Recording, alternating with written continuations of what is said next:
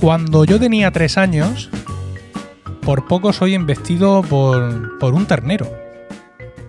Por un ¿Qué te parece? Sí, por un choto, por, no sé, el hijo de la vaca. Sí, sí, no, no, sí te he entendido. Choto, ternero. Sí. Yo creo que en España más o menos le llamamos de la misma manera en todas partes. Sí, ¿qué te parece? O sea, en riesgo ahí, mi tierna infancia. ¿Qué- ¿Cómo habría cambiado el podcasting en español? Pues, pues por completo. Totalmente. Te voy a explicar cómo fue, porque claro, eh, en Murcia, no- nosotros aquí de vacas, las justas. Murcia no es tierra de vacas. Eh, aquí somos más de oveja. Por eso eh, el, el murciano en sí, como genéticamente es bebedor de leche de oveja, y por eso se dan aquí muchos casos de intolerancia a, a la proteína de vaca, porque nuestros ancestros no estaban acostumbrados. Pero bueno, rollos de estos aparte, te cuento. Yo vivía en Toledo, porque yo eh, en- entre los, eh, los tres años, eh, desde un año de vida a los tres años más o menos, viví en Toledo. Esto ya lo he contado varias veces. Eh, mi padre había sacado su plaza de funcionario público y como entonces la administración era única, pues su destino fue en, en Toledo, en la seguridad social. Y vivíamos en un pueblo pequeñito cerca de, de Toledo que se llamaba Argés. Argés es un sitio fantástico, maravilloso, yo lo he visitado después muchas veces y tenía todavía entonces, estoy hablando del año 77, pues un mayor toque rural si cabe del que hoy todavía puedas encontrar allí, aunque ya yo con sus, sus duples, sus chalés, su zona nueva y todo esto, pero entonces, y, y que sigue conservando, digamos, su encanto de estar ahí arriba en el campo en Toledo, pero entonces todavía era más rural. Y eh, resulta que, bueno, mis padres, muy jóvenes, trabajaban ambos, necesitaban trabajar ambos, y para que yo no me tuviera que ir a la guardería tan de pequeño, eh, mi tía Lola, la hermana soltera de mi abuela Carmen, decidió dejar todo, dejar su vida en el pueblo, dejarlo todo y venirse con nosotros para cuidarme. Y una de las cosas que yo hacía con mi tía Lola era ir a comprar leche. Y, e íbamos a la vaquería de la señora Berna. Berna, que entiendo yo que sería diminutivo de Bernardina. O Bernarda incluso, ¿no te parece? Me parece que sí. algo así. Entonces, pues nosotros vivíamos en lo que entonces eran edificios, eh, o sea, edificios como lo- los que vivimos tú y yo, que en Argés eran como una novedad, en, en la zona, mm, digamos, eh, en las, casi en las afueras de Argés, y mi tía Lola pues me cogía de la mano, pin, pin, pin, íbamos andando por el margen de la carretera hasta llegar ya a la zona, digamos, más antigua del pueblo, a la vaquería de la señora Berna. Entonces, yo conservo la imagen, de, de hecho, si cierro los ojos o incluso si los dejo abiertos, puedo conservar la imagen perfecta que me ha quedado grabada de ese día. Es decir, estar entrando con mi tía Lola a la vaquería y eh, de pronto mm, la señora Berna gritando, Lola, Lola, coja usted algo que se me ha escapado el choto. El bolo era yo. Porque en, en Toledo, según luego he entendido, llaman bolo. Bolo es una forma, es como el hacho nuestro, o, o como el nano en Valencia, todo este tipo de cosas. Y yo era el bolo. Coja usted el bolo que se me ha escapado el choto. Yo recuerdo en esos momentos de la puerta de la vaquería, que eran dos puertas muy altas de madera que estaban entreabiertas, y ver al choto corriendo hacia nosotros. Claro, mi tía Lola me cogió del brazo, me pegó un tirón y, salimos por ahí por patas y bueno, ya al, al- al chotico se le pudo reducir y convencerle de lo díscolo de su actitud y, y reintegrarlo a, a la vaqueriza y nada, todo muy bien. Pero esto, fíjate, es una cosa que es una anécdota familiar, por así decirlo, ¿no? De cuando tal ibas con la tía Lola y se escapó la señora Berna y tal, pero yo tengo la imagen ahora mismo, ¿sabes? De ese choto corriendo hacia mí y no sé si decirte, Pedro, que sea el recuerdo más antiguo que tenga. Es curioso porque a veces nos dicen que guardamos los recuerdos de lo que nos van contando, pero yo tengo la certeza, como tú, bueno, incluso insignes psicólogos y tal, dicen, no, es que antes de tal edad tú no puedes tener recuerdos, pero hay cosas que se quedan para siempre. ¿eh? Yo tengo, fíjate, es curioso, pero creo, creo que los dos recuerdos más antiguos que tengo son los dos de Toledo.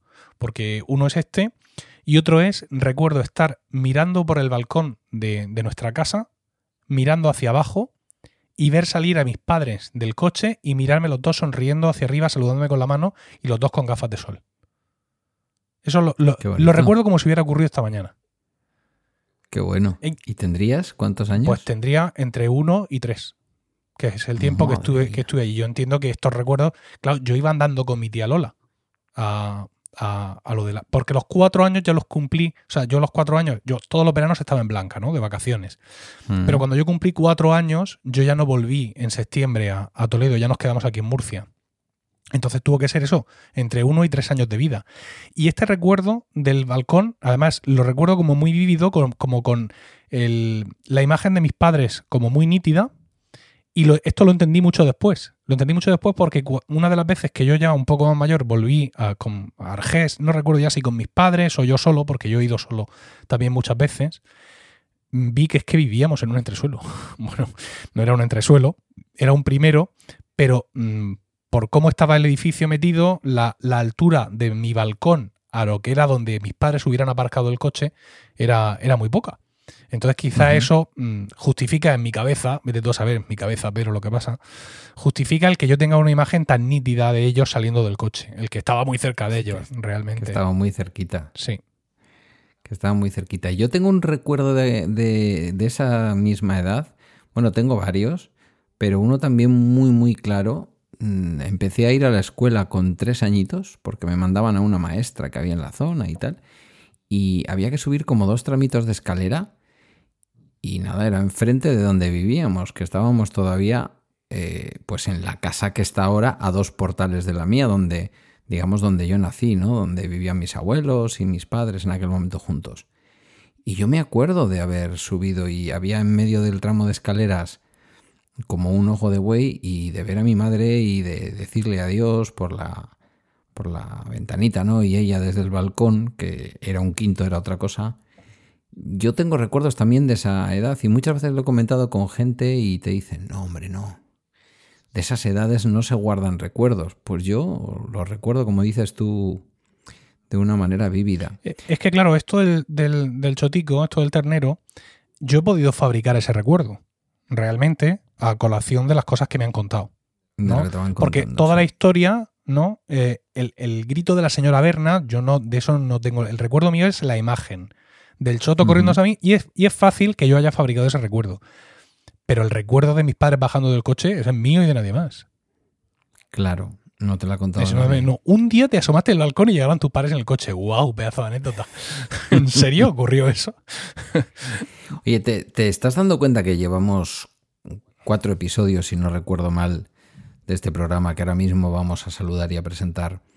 Y que todos los, todas las anécdotas las hemos terminado relacionando, o casi todas, eh, de una manera o de otra con vacas o con terneras. Es verdad que hasta ahora estaban muertos. Dios mío, ¿es cierto esto?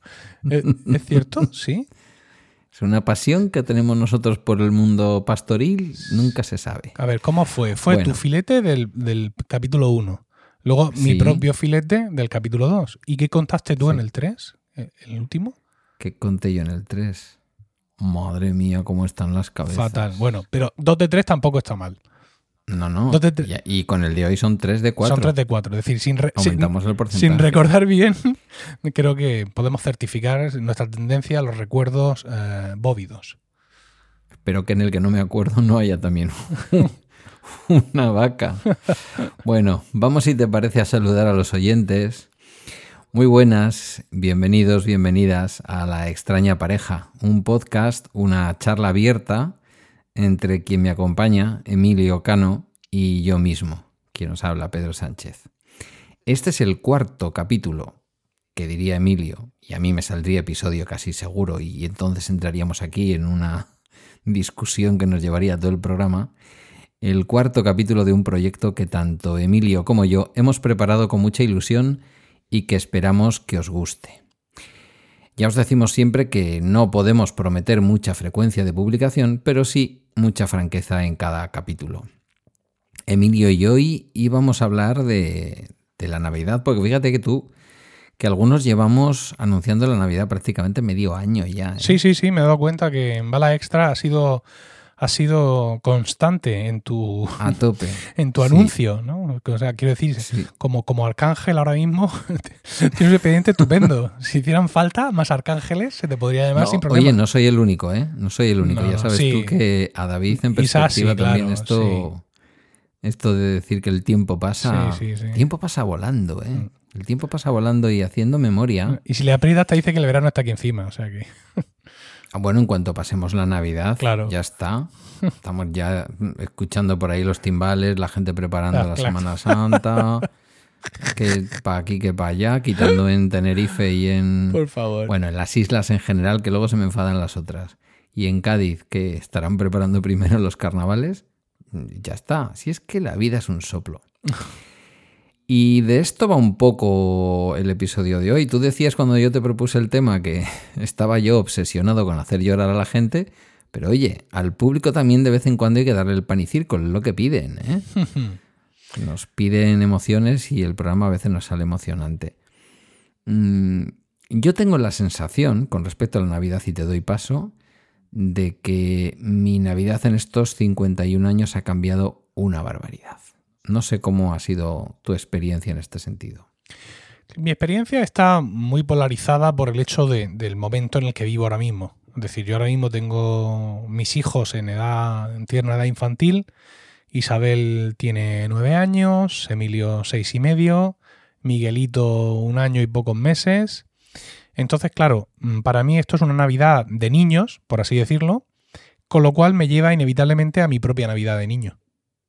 Y todas las Navidades de en medio han quedado de momento obviadas. No es que no las recuerde, evidentemente, pero mm, todo ese trozo en medio, por así decirlo, entre que dejo de ser niño y soy ya adolescente hasta que empiezo a tener mis propios hijos, eh, incluso también solapándose un poco, eh, hablaríamos de una Navidad coral, porque la Navidad es una de las etapas en las que los coros pues tienen que tienen que currar, por así decirlo, ¿no? Y ofrecer tus conciertos navideños y tus misas navideñas y eh, la misa de Nochebuena y la misa del gallo y todo este tipo de cosas. Y eh, a mí en general una de las cosas que siempre me ha gustado de cantar en un coro y en un coro como los que yo he dirigido, que hace música sacra, es precisamente estar a estas cosas. Es decir, no solo hacer conciertos, sino intentar traer toda esa música que nosotros hacíamos, la música del Renacimiento, intentar darle contexto en las liturgias actuales. Y en ese sentido, pues yo siempre me he empeñado como director en buscar misas y todo este tipo de historias. Entonces, para mí, básicamente, tengo una Navidad como niño, prolongada incluso pues, más allá de la, de la edad de la niñez, pero mm, que sigo dependiendo de mis padres, es decir, voy donde ellos vayan o donde ellos me digan que yo tengo que ir. Luego el momento en el que ya más mayor, de 16, 15, 16, 17 años, que empiezo a cantar, ya gano cierta independencia, ¿no? En cuanto a poder ir más tarde a Blanca, al pueblo, poder ir mm, luego yo en el autobús, digo Blanca porque es donde pasábamos siempre las vacaciones, y atender mis compromisos con el coro, papá, es que tengo que cantar, esto, lo otro, lo demás allá. Luego crecer en eso, seguir yo dirigiendo, tal, tal, tal, tal, tal, y luego ya llegar un momento en el que sigo siendo director de coro, pero ya tengo hijos, con lo cual las navidades para mí no son solo los conciertos que dé o las misas que tenga que cantar, sino ya también atender al tema de los niños, a sus majestades, a la, eh, montar el belencito infantil, en fin, todo este tipo de historias que te dan otra perspectiva y te recuerdan, insisto, mucho a esa primera etapa. O sea que mis navidades son, están divididas así en estos, en estos tres tramos y ahora mismo pues estoy en el tercero. Eh, claro, es un poco la lógica de la vida, ¿no? Eh, por ahí hemos pasado un poco, yo creo que todos, eh, la Navidad de la infancia, primero con el misterio, ¿no? El, misterio de... El misterio misterio, que es lo de Jesús, el misterio de los reyes. Luego ya nos fuimos modernizando, aquí a mí no me tocó de pequeño, todavía no conocíamos el olenchero ni estas cosas y te diría que casi que Papá Noel tampoco.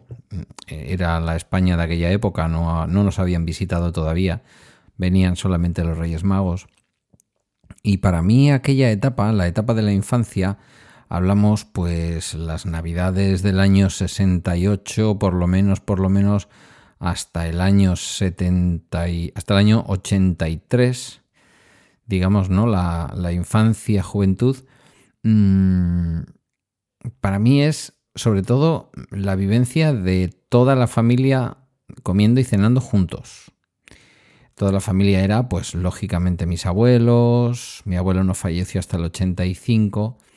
Y en torno a la casa de la abuela, que aunque vivíamos en el mismo rellano, mi madre vivía en la izquierda y mi abuela vivía en la derecha, eh, cuando llegaba la Navidad, todo se centralizaba en la casa de la abuela. era menos cómoda, tenía muchas menos cosas modernas, digamos, de lo que podía haber en la casa de mis padres y, de mi hermana y en la mía. Pero, pues lógicamente era la casa familiar. Y eran idénticas, ¿eh? Eran dos casas humildes, de espacios humildes, pues en un bloque de casas obreras de un pueblo como Galdacano. Eh, los que vivíamos enfrente teníamos la ventaja de que podíamos descongestionarnos un poquito yéndonos a la otra casa, pero mi madre en eso era una extremeña recia, muy, muy, ¿cómo decirlo?, eh, estricta, estricta, ¿no? Entonces eh, su casa que estaba siempre muy limpia, muy cuidada, muy bien barrida en aquella época, igual acababan de llegar los primeros aspiradores, eh, no permitía fácilmente que hubiera un trasvase de familia a su casa. Para lo único para lo que se pasaba era para poner el cordero al horno, porque el horno era más moderno, y para llevar y traer algunas cosas de la nevera, porque la nevera de mi abuela se quedaba pequeña. Eh, porque hubo una época, queridos amigos y amigas, los más jóvenes sobre todo, en que las neveras no eran estos combis enormes que tenemos ahora. Eran neveras como las que se encuentra uno hoy cuando va a un apartamento a Benidorm en agosto. Eh, o menos. Entonces, ese es el recuerdo que yo tengo. Era una Navidad en la que estábamos todos, mi tía Tomasa, mi tío Manolo, sus respectivos maridos o mujeres, eh, mis primos, mis primas, y luego todo eso fue desapareciendo poco a poco. No porque la relación familiar se fuera perdiendo, ni nos enfadáramos, ni nada por el estilo, que no ha ocurrido, gracias a Dios, sino primero porque algunos pues ya no están entre nosotros, ¿verdad? Y, luego eh, pasa un poco como las herencias, ¿no? Que antiguamente había que buscar que un hijo se fuera cura, el otro se hiciera militar para, para no romper eh, la propiedad de la familia. En otras, en otras zonas o en las mismas que acabo de decir se implantaba el mayorazgo para darle todo al hijo mayor para que no se, no se convirtiera la tierra en un minifundio. Y al final las navidades, no sé si a ti te ha pasado lo mismo, en la medida en que vas eh, matrimoniando, el otro también, pues claro, te tienes que ir dividiendo en otras familias nuevas que entran en juego, las familias políticas. Y eso hace un poco de la Navidad un minifundio, ¿no? No sé si tienes esa sensación. Bueno, yo es que lo estoy viendo en tiempo real, porque, mm, a ver, mis navidades, esas que tú mencionas, son muy parecidas a las tuyas, pero con la diferencia de que mm, mm, yo me iba. Es decir, yo no estaba en Murcia, no estaba en mi casa de Murcia, sino que nos íbamos a Blanca al pueblo. Entonces estábamos en casa de mis abuelos paternos. Y en casa de mis abuelos paternos estaban ellos dos, mi tía Lola, la hermana de mi abuela, que vivía con ellos, y luego, en cualquier periodo vacacional y en fines de semana, dormían allí la hermana de mi padre y su marido, mis tíos, sus dos hijos, mis padres y yo.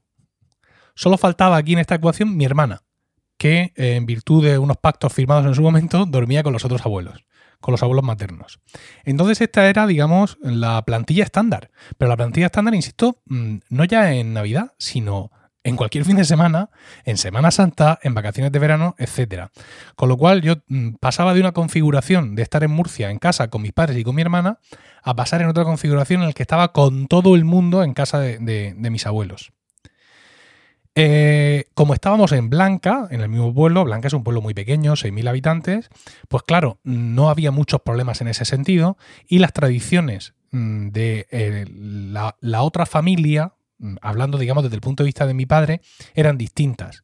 Con lo cual, mis abuelos maternos, por ejemplo, ellos no cenaban en Nochebuena. A ver, no es que ayunaran, pero que no hacían una cena especial. Nunca, jamás.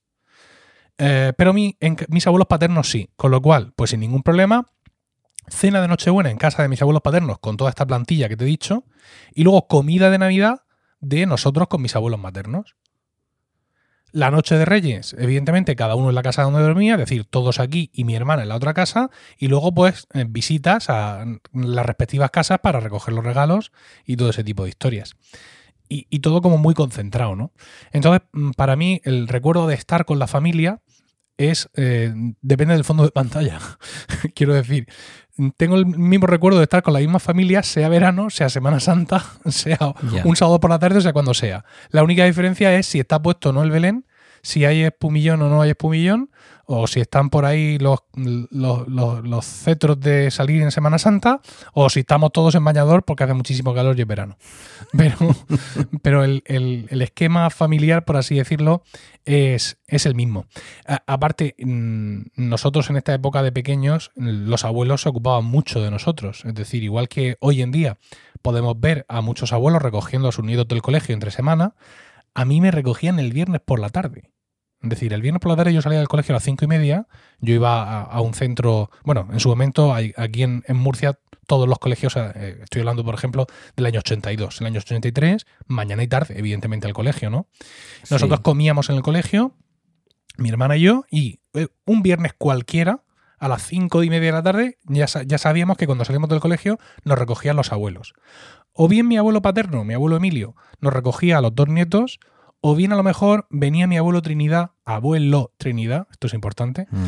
a recoger a mi hermana, porque mi abuelo Emilio, aparte de llevarme a mí, llevaba a sus otros dos nietos, a mis primos. Y él ya traía la maleta en el coche. Entonces nos íbamos para Blanca, quizá con una parada en el Hiper, antecesor del Prica, antecesor del Carrefour, eh, para repostar y luego ya llegábamos al pueblo, viernes ya un, poco, un poquito de noche, porque el pueblo está muy cerca, está muy cerca hoy. En, bueno, en cuanto a kilómetros ha estado siempre a la misma distancia, pero ahora con la autovía llega mucho más rápido, ¿no? Pero ayer lo normal era ya llegar un poco de noche, sobre todo en ya en estas fechas como las de ahora. Entonces, pues llegar de noche, un viaje en el coche que se ha hecho un poco largo, una hora, una hora y pico, tardábamos en hacer esos 36 kilómetros. Y ya te digo, esto era igual un fin de semana cualquiera que en Navidad. Solo que en Navidad la cosa tenía más INRI, porque claro, yo no volvía a Murcia hasta que acababan las vacaciones. O sea, si eh, con las fechas que tenemos ahora mismo, en este año 2019, yo hiciera esto, la cosa resultaría en que mis abuelos vendrían a recogerme a mí el 20 de diciembre, viernes, al colegio, a las cinco y media. Y yo volvería a mi casa de Murcia el día 6 de enero de 2020, lunes por la noche. Es decir, habría pasado en Blanca dos semanas enteras, con dos días añadidos de fin de semana y otro día el día 6. O sea, pedazo de vacaciones. Mis padres, claro, trabajaban, evidentemente. Entonces, pues mis padres pues iban durante todas estas fechas, pues hubieran venido los fines de semana y hubieran venido también, pues en función de sus propias vacaciones, pues los días, digamos, de, guardar. Pero no, todo esto era, era estar allí con los primos y con los abuelos non-stop. Y por supuesto, pues con todo el repertorio, ¿no? Quiero decir que ahora tú también me contarás eh, tus tradiciones, pero poner el Belén con mi abuela, poner la decoración, eh, la bandeja de dulces navideños que entra y sale en cada comida o en cada cena mm, everlasting hasta, hasta casi febrero, hasta que se acaba aquello. Eh, acompañado incluso con alguna bebida especial que también se pone encima de la mesa después de comer, un coñado o algo así para los mayores. La programación navideña de la tele, evidentemente un frío espectacular allí en mi pueblo, el brasero, el brasero debajo de la mesa camilla, el especial del 1, 2, 3, Pedro. El especial oh, del 1, 2, 3. La cabalgata de, Reyes de Blanca de mi pueblo pasando por debajo del balcón de mis abuelos. Y luego, cuando volvías, todavía podías ver algo de la cabalgata de, de la tele, ¿no? De la que echaran en esos momentos en la, en la tele. Ir a echar la carta al buzón real que se ponían los Reyes Magos allí en la plaza del pueblo, en Blanca, un día concreto, una tarde, y ahí íbamos todos los niños a echar la, carta y jugar. Jugar non-stop con los primos allí durante todos esos días. O sea que eso, eso, esas son mis vacaciones, por así decirlo, mis, mis navidades. Y más allá de luego, pues ya de, digamos, ya cosas más activas. Venga, a cantar villancicos. Venga, ahora vamos a no sé qué, todo este tipo de historias. Pero básicamente el esquema es esto. Y, y ya antes de que, de que contraataques tú. Me ha llamado la atención una cosa. Dices que no conocíais el olenchero, que solo tenéis Reyes Magos. Sí, claro. ¿Cómo que sí, claro? Pero es que el olenchero es una cosa nueva, esto no es tradicional mm, del País Vasco de toda la vida. Eh, bueno, vamos a ver.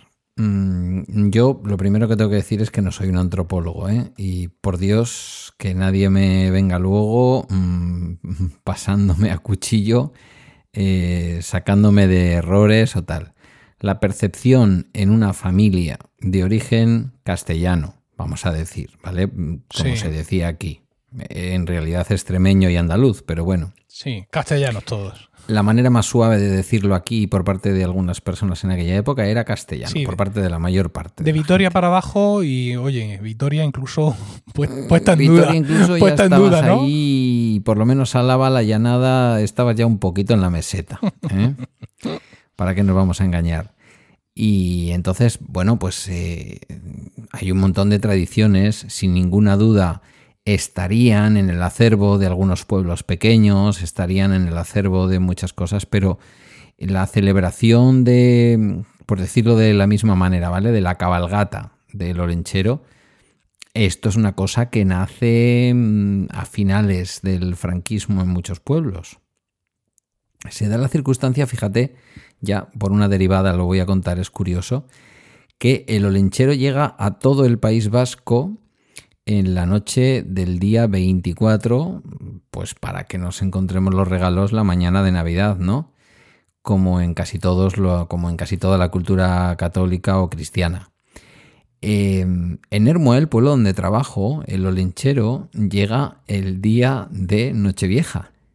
Y llega el día de Nochevieja porque cuando se empezaron a pedir permisos para hacer este tipo de pequeñas manifestaciones mm, tipo cabalgata, pero para el olenchero, pues a la gobernación de turno no le hacía mucha gracia, porque esto estaba relacionado con la cultura vasca, con el euskera, todas estas cosas un poco de salvajes rebeldes, ¿verdad? Que habían.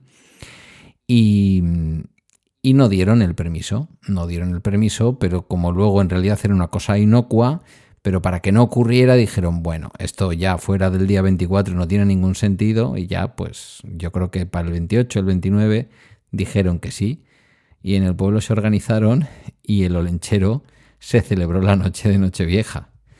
Entonces, eh, es una tradición que todavía se mantiene en Hermoa, que el olenchero, pues yo creo que es el último pueblo de Euskadi por donde pase, porque ocurre así. Pero no, no existía esa tradición, no existía. Quiero decir, tus compañeros del cole, cuando tú eras pequeño, los, compañeros del cole con 36 apellidos vascos, estos tampoco tenían olenchero. No, Reyes Magos. Pero todo esto. es Magos, tú ten en cuenta que eh, la cultura vasca es una cultura católica. Pero esto es por, directamente por la opresión del régimen, que, entre las cosas que quita, quita esto, o durante la República. Eh, ya habría que preguntar a más gente, entiendo. Sí, sí, no, no, no, no. Insisto, puede que no quiero, no quiero ser eh, absoluto, o sea, no, no quiero decirlo con absoluta seguridad y de algún sitio evidentemente viene la leyenda, que la leyenda existe y existe en la antropología del País Vasco, ¿no? Es decir, que seguramente que si alguien lee a Ita Barandiarán o alguno de sus discípulos, o si me apuras igual hasta Baroja, no lo sé, no conozco toda esa obra tanto. A lo mejor hablan de esta figura. En el fondo, Olenchero no es más que un carbonero, eh, falto de cualquier cultura, más bien borrachín, al que le vienen a decir que ha llegado la luz y que ha llegado el mensaje de, paz, el mensaje de luz, el mensaje de ilusión del nacimiento del, del, Salvador y entonces pues el hombre baja del monte y baja del monte. Quiero decir que esta es la historia. Seguro que tiene una raigambre en eh, la antropología y en la historia antropológica vasca. Dicho lo cual, pues es algo que se ha fomentado después para tener una diferencia, ¿no? Para tener una... Hmm. A ver, que no lo estoy diciendo ni tan siquiera en mal sentido, sino realmente una idiosincrasia distinta. Ya. Y en los últimos años, con el repunte de la visibilización de la mujer y de los derechos de la mujer, pues ha nacido alguien que yo no termino de saber si es su compañera, su esposa, una amiga que pasaba por allí, o alguna amiga con derecho a roce, que es Mari Domingui, que es su Mari Domingui. Pensaba que iba a ser la olenchera. No, no, no, la olenchera no. Mari Domingui. Mari Domingui. Mari Domingui, sí. Es, eh, bueno, pues una, su mujer, diría yo. No, no sabría decírtelo. Tenemos muchas tradiciones recientes. Quiero decir, el personaje de las fiestas de Galdácano es un personaje que tiene no más de 25, 30 años. Pero bueno, claro, eso se lo dices a Guillermo y para Guillermo es de claro, siempre. Pobrecito. Fíjate, eh, el año pasado en el, WhatsApp de la familia de mi mujer eh, tiraron un gráfico, pues como existía ya, entiendo, muy divertido, muy bonito, eh, de quién trae los regalos en qué sitio de Europa. Mm. ¿vale? Lo acabo de buscar, he puesto en Google Mapa Europa, ¿quién trae regalos? Y me he encontrado 16 versiones, entre ellas esta que me gustaba a mí, porque es con dibujitos muy mono. Y en, España pone los Reyes Magos, eh, Papá Noel, el Niño Jesús, y, hay uno que me encanta, bueno, la bruja, esta piruja de, Italia, y hay uno que me encanta y quiero compartirlo en estos momentos con vosotros, que es, eh, es el de Finlandia, ¿vale? En Finlandia, eh, quien trae los regalos es una cabra. Es una cabra, amigos. es una maravillosa cabra que se llama, además, Yulupuki. Yurupuki. Sí, tú te acuerdas de el abuelo Yulupuki, es amigo mío. No, tú eres mayor para eso. Unos dibujos anima- animados que se llamaban Noeli. Me suenan De una, mucho. de una suerte de duendes o de gnomos o de lo que fuera. Noeli, Noeli. Sí, sí. Y estaba sí, El, el abuelo Yulupuki, que, era. Sí, pues mira, no me acordaba. ¿no? Yo, creo, yo creo que ya me Yulupuki en- mayor para verlos de Sí, eh, Yulupuki en el idioma finés, no sé si en finés antiguo o en finés contemporáneo, significa literalmente mm, la cabra de Navidad. Entonces me parece, bueno. me parece una maravilla de que venga una cabra a traerte un regalo, sobre todo por, por el riesgo que lleva implícito, y es que como pilles a la cabra con hambre, se lo come todo. O sea, como tú abres Hombre. tu caja de tu Rodecaster Pro y ves que está empezada por una esquina, dices tú, "Jo, claro, pobres podcasters fineses, ¿no? Tienen esa ansiedad de saber, Dios mío, ¿me llegará la Rodecaster entera o la cabra se la habrá empezado a comer? No tenemos que irnos muy lejos para casos extraños, ¿eh? Quiero decir que un viejo carbonero borracho te traiga los regalos, pues eh, Sí, no está bien mal tampoco, como no está cosa mal. extraña. Sí.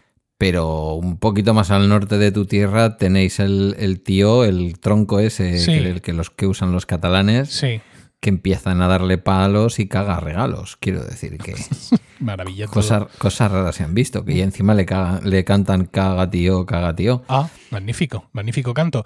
Os recomiendo que, que busquéis eh, todos en Google eh, mapa Europa aquí entre regalos, porque no solo está el mapa bonito que yo digo ese con los iconitos, sino que hay un montón de mapas súper chulos. Hay uno en el que sale vuestro lenchero.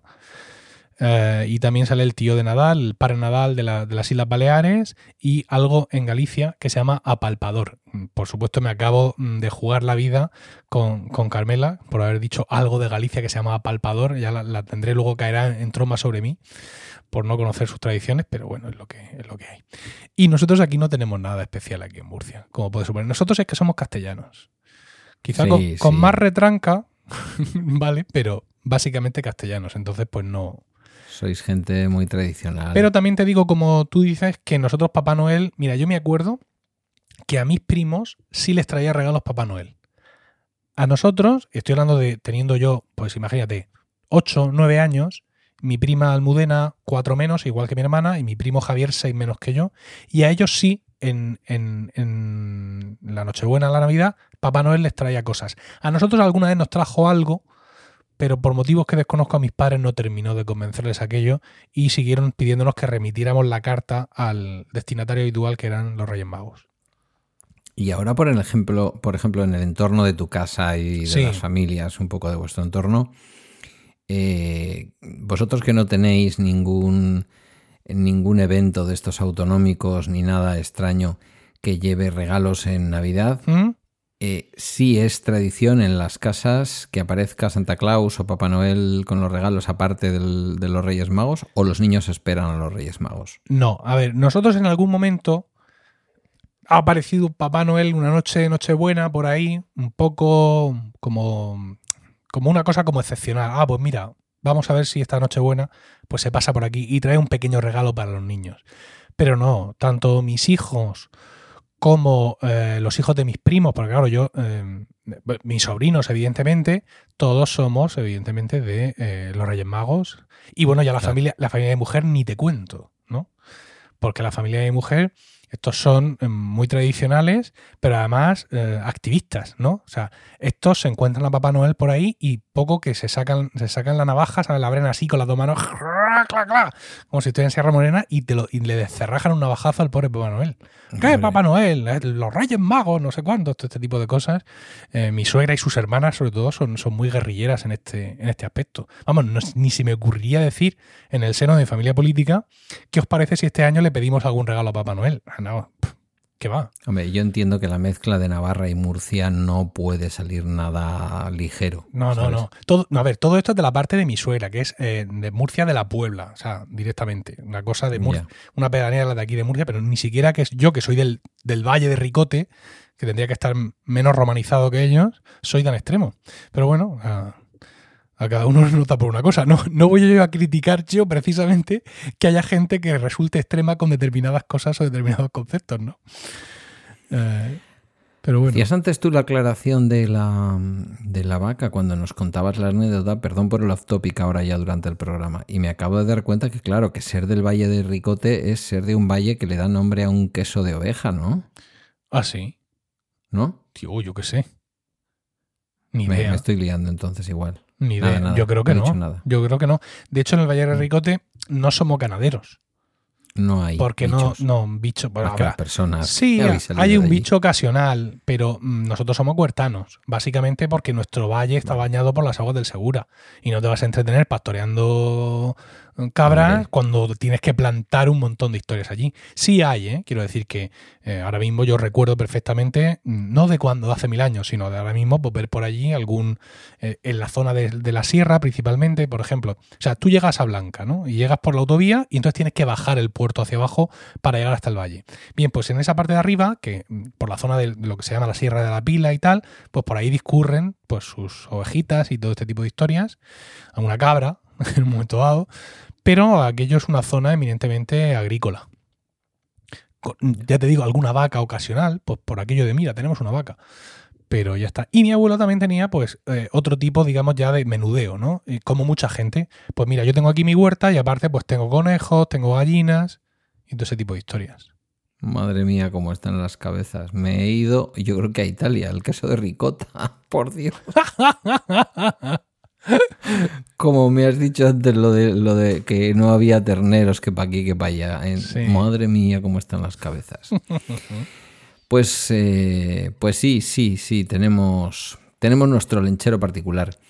Em, aquí dentro de lo, que, de lo que es la antropología vasca es que nos da mucho por esto y tiene mucha importancia la llegada de la luz. El otro día, eh, cenando con Cristian, con Patuflins, con todo el asunto de Gastelugache lo hablábamos también, ¿no? Que dicen que es el último lugar donde puso el demonio el pie antes de escapar de las tierras vascas eh, con la llegada de la luz. Esa simbología está muy presente en toda la cultura, en toda la cultura euskaldun, pues porque es una cultura católica. Digamos que incluso en la guerra civil fue la única parte católica, digamos, o, la única facción católica ¿no? que, estuvo en, que estuvo en la guerra del lado, del lado de, la, de la República. O sea que es verdad que ese catolicismo lo llevamos. Sin embargo, no nos ha dolido en prendas ¿eh? el, tema de, el tema de los Reyes Magos. Agregar, diría yo, el tema de lo lenchero. Porque los Reyes Magos siguen siendo en muchos pueblos y en familias muy euskaldunes sigue siendo una tradición muy grande. Yo tenía una profesora de euskera que ya decía, sí, sí, el olenchero y todo eso está muy bien, pues bueno, es lo que viene, pero a ver, en mi casa los Reyes Magos de toda la vida. O sea que te quiero decir que, bueno. Es que, fíjate, mm, hay una, cosa que, es curiosa en, este sentido y es, eh, digamos, la mm, casi exclusividad de los Reyes Magos en lo que viene siendo España. ¿no? Es decir, cuando yo vi este, yo, cuando yo vi este mapa que te digo, o cualquiera de estos mapas, te das cuenta que en toda Europa, solo en España vienen los Reyes Magos. En, ningún otro país de Europa vienen los Reyes Magos. Y luego es que en Latinoamérica tampoco, ¿eh? Hay, algún, hay algún, la cultura española cuando hay fue algún América país, tampoco llevó eso. No, no, algunos hay, ¿eh? Algunos hay donde esto más o menos lo conocen. Pero que me, que me llama muchísimo la atención y, y sería súper curioso el intentar remontarse atrás, ¿no? A ver esto por qué. ¿De dónde viene? ¿De dónde viene, no? Porque si miras los otros países, no es que sean países menos católicos bueno, nosotros tenemos lo nuestro, pero quiero decir, aquí hay muchos países que yo estoy viendo que, por ejemplo, lo del niño Jesús es una cosa que está como muy apañada, porque es la misma Nochebuena, ¿vale? Y ya es un símbolo de desprendimiento del Mesías. Oye, mira, mm. yo he venido aquí a sufrir por vosotros ya que me maten, y encima el día de mi nacimiento, en vez de que me traigáis cosas a mí, os traigo yo cosas a vosotros. Bueno, es una manera, ¿no? una manera fantástica de buscar adeptos Sí. para esta religión tuya, claro, ¿no? Empe- Empezando trayendo regalos.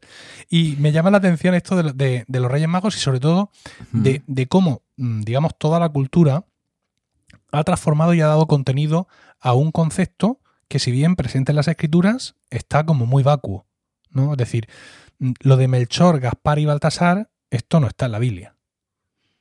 Lo de que eran reyes, tampoco.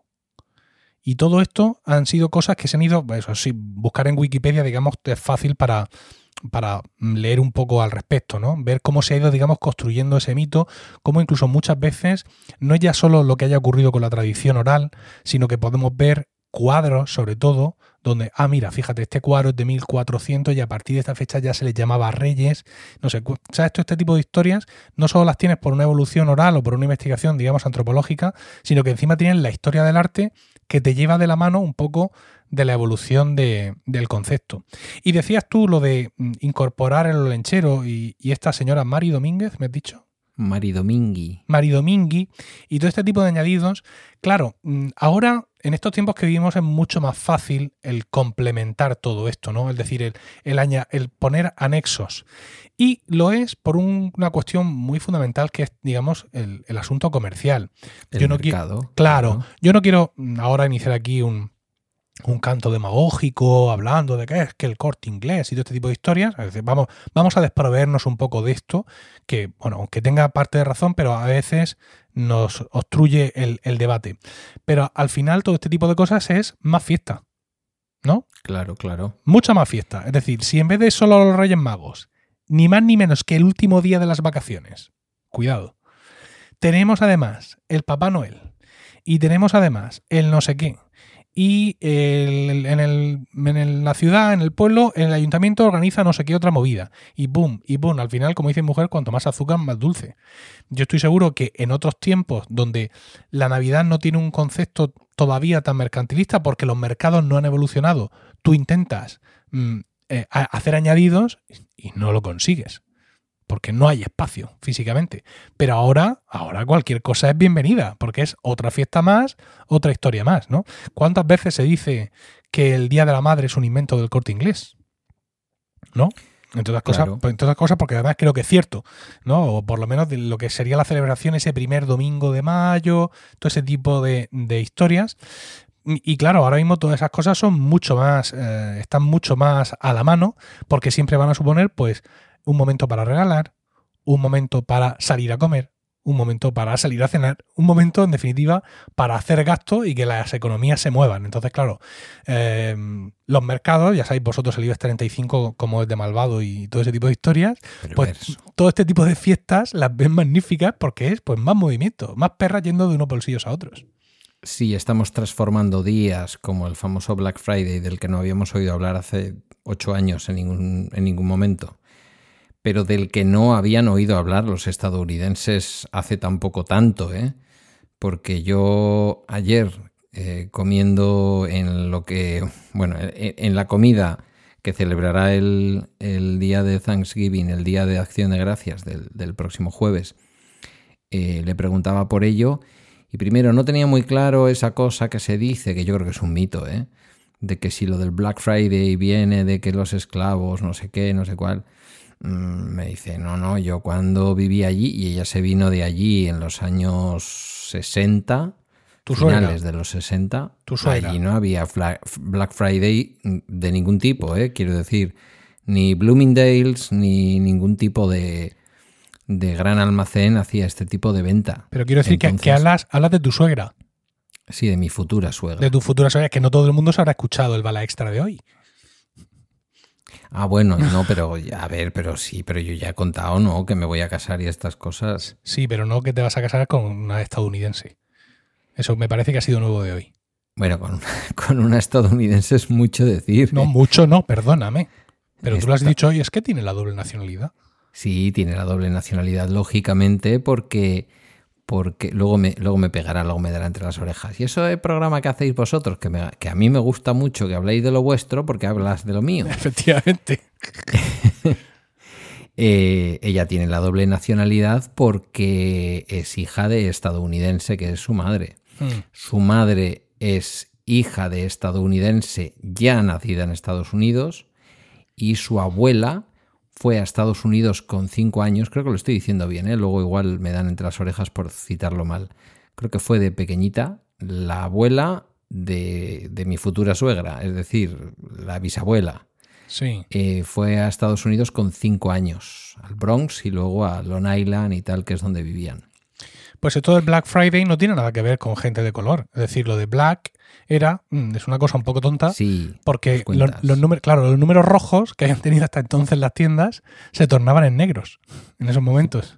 pero funcionó algún año el bulo de que eso se había tomado, de que no sé qué fecha en concreto. Y yo ayer ya, después de haberme tomado la copa de cava y empezar con la cerveza, dije, a ver, eso no, no me imagino yo allí en medio de Luisiana, ¿verdad? Eh, Mm. Por muy, en fin, emprendedores que hayan sido siempre los eh, estadounidenses y más los de aquella época que estaba por allí Adams haciendo de las suyas y el otro y el otro. Adams que igual era británico, eh, igual estoy metiendo yo la pata.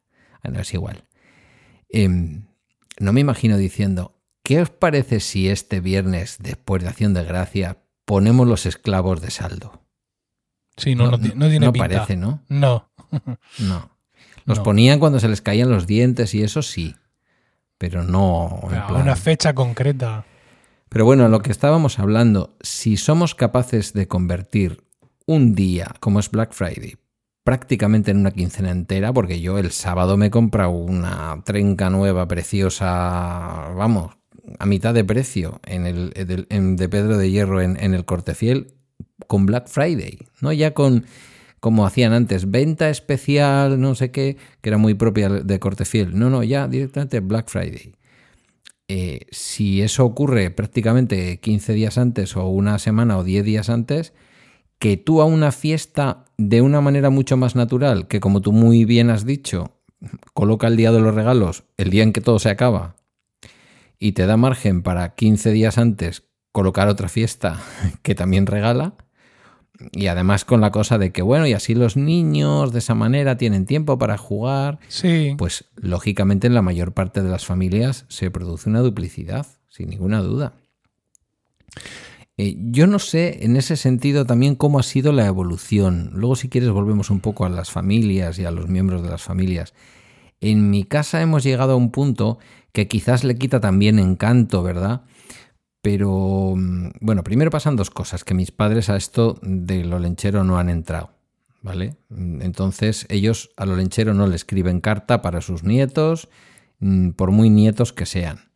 Entonces, el olenchero mm, trae cosas que las pedimos, eh, digamos, en casa de mi hermana y en mi casa para los niños correspondientes. Los adultos no pedimos nada al olenchero para nosotros. Y en casa de Aitite y Amama, en casa de los abuelos, eh, se le hace carta para los niños y para el resto de adultos exclusivamente a los Reyes Magos. Pero además, para los Reyes Magos, en el caso de los adultos, lo que hacemos es que cada adulto le pide a los Reyes Magos nada más que un regalo, como si lo hiciéramos en plan amigo invisible. Tú me estás Sí, entendiendo, ¿verdad? Perfectamente. Pues eso es lo que hacemos.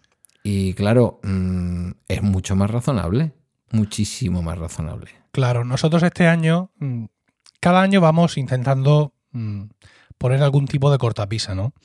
Y este año, claro, tú fíjate, nosotros por estas fechas, ya conoces a Rocío, ¿no? Por estas fechas mis niños, de hecho, hoy van a escribir la carta de los Reyes Magos. Van a escribirla, porque la carta, mía. la carta ya la tienen definida. Porque ya su madre se los ha llevado, o sea, ya tenemos por aquí varios catálogos rondando y, ya, y ya han hecho su visita anual al Toys R Us Ah, muy bien. para ver lo que hay un poco y poder decirle a los Reyes Magos, oye, esto está en el mercado, hay un interés en esto, por favor, sírvanse ustedes de regalármelo. Entonces, hoy creo que es, eh, de hecho, en cualquier momento se les va a empezar a escuchar en, en la grabación porque entrarán por aquí como Pedro por su casa, por la casa, aunque no entren aquí a la habitación, se les escuchará no sé qué, para esta parte, para la otra. Y este año, eh, o sea, al mismo tiempo que los niños escriben la carta a los Reyes Magos, nosotros tenemos que desalojar parte de la habitación de los juguetes. Ya. Quiero decir, somos una familia mm, muy eh, mm, con tres, con tres niños, eh, muy afortunados. Tenemos una casa de 111 metros y tenemos, de momento todavía, mientras Miguelito no sea más mayor, una habitación para los juguetes.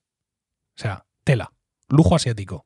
Bueno, pues cada mes de noviembre hay que entrar a esa habitación y coger un montón de cosas y o bien guardarlas porque hay un gran valor sentimental, o bien son para eh, algún otro hijo cuando crezca, o bien directamente regalarlas y donarlas. Porque hay que hacer sitio a lo que van a traer los reyes. Claro. Entonces esto ha llegado a un punto en que nos ha parecido demencial y mm, poco acorde con cualquier tipo de valor moral. ¿Qué hemos hecho? Hemos hablado con los niños y les hemos dicho que no puede ser vivir así. ¿Vale? Porque no, no, no está bonito. Y que habíamos pensado que este año no tenían que escribir carta a los Reyes Magos, los titos y las titas en sus casas para nosotros. Que los abuelos iban a escribir, los abuelos de ambos lados, que íbamos a escribir nosotros, que somos sus padres, que iban a escribir sus padrinos, ¿vale? Y que iban a escribir sus tíos carnales. ¿Qué miras tú? ¿Y entonces qué has quitado, insensato? Pues he quitado todos los tíos abuelos. Que Madre por, mía. Claro, que por parte de mi, de mi suegra son tres hermanos. Y es que en ese lado de la familia no hay más niños que los míos. Con lo cual la gente escribe la carta pero con inquina. Y, y yo siempre lo cuento, o sea, mi vuelta a casa en la tarde noche de Reyes es con mi gran C4 Picasso, que es un coche de 5 más 2, con un maletero tremendo en cuanto a cubicaje, repleto hasta arriba, sujetando las cosas con bridas, o sea, un escándalo. Entonces les hemos dicho a los tíos abuelos y a algún otro familiar, oye, mira, este año a los niños Cano Arregui no se les escribe en vuestra carta nada, porque estos niños ya tienen muchos regalos, alguno más que va a venir y todos esos regalos que se los lleven los reyes a otros niños. Porque no hay manera humana. O sea, esto es, digamos, demencial. Y te estoy hablando de un caso mío. Ahora vamos a multiplicar esto por un montón de familias en, en, el primer mundo, por así decirlo, para que nos hagamos cuenta un poco de la magnitud del disparate que estamos viviendo. Que da mucho gusto coger y ponerle a un nene en tu carta a los Reyes Magos y luego ver que los Reyes se lo han traído y ver cómo el niño lo abre con ilusión. Claro. Pues sí, pero por el amor de Dios. O sea, si, si, no podemos, porque en esos momentos quizá no nos sale tener el pensamiento ético y moral del derroche, de la acumulación, del, del, despropósito, por lo menos tengamos piedad de esos padres que aunque viven en una casa no pequeña, pero el espacio también es finito. O sea, nosotros nos hemos dado cuenta pasar muchos meses desde los Reyes Magos y, y que había regalos con los que los hijos todavía no habían jugado. Eso es lo que pasa. Que terrible, terrible la... todo. Terrible, muy mal todo. ¿Por qué? Porque Claro. no es que no les guste ese juguete, pero es que han abierto el primero y madre mía, están flipando con ese primer juguete. Claro, la atención, se, la atención se dispersa y al final no se aprecia realmente lo que los Reyes Magos te traen. Hay una tienda en Bilbao que se llama Pinocho, una tienda histórica de dos eh, personajes entrañables. Y yo creo que o, él o ella o ambos son psicopedagogos y montaron una tienda que bueno ya con el nombre te puedes hacer una idea de, de la orientación que tiene no mm, no vayas cerca de navidad a dejar ahí tu encargo hecho para los reyes porque realmente es que ellos se lo toman con la misma calma que el resto del año y excepto un Blocus, que lo tenemos aquí en casa, que es un juego muy chulo, clásico de estos de cuatro jugadores, con una especie de... mm, ¿Cómo se llamaba aquel juego de colocar bloques que iban cayendo, por Dios? ¿Cómo tengo la Tetris. Cabeza? Digo, un juego, juego de, de, de, maquinita, ¿eh? ¿Tetris? El Tetris. Bueno, es una especie de Tetris de Tetris, pero en el que tú intentas hacerte con la mayor parte del tablero, ¿vale? Con una serie de reglas en las cuales, según vas expandiendo tus piezas de distintos tamaños y tal, cuanto más espacio reservas, digamos, para ti, más posibilidades tienes de colocar todas tus piezas y no quedarte ninguna. Porque si te quedas muchas, pues tienes muchas posibilidades de perder. Es el único juego de plástico que tienen en toda la tienda. Todo lo demás es de madera, de papel. ¡Qué maravilla! Sí, sí, sí, realmente es una verdadera maravilla.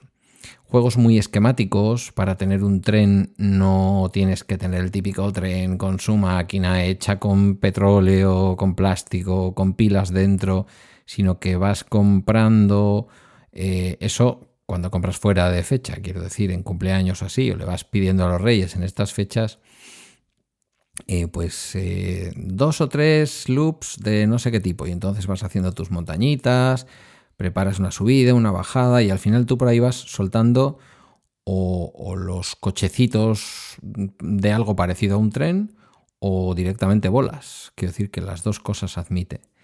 Y bueno, pues es otra manera, ¿no?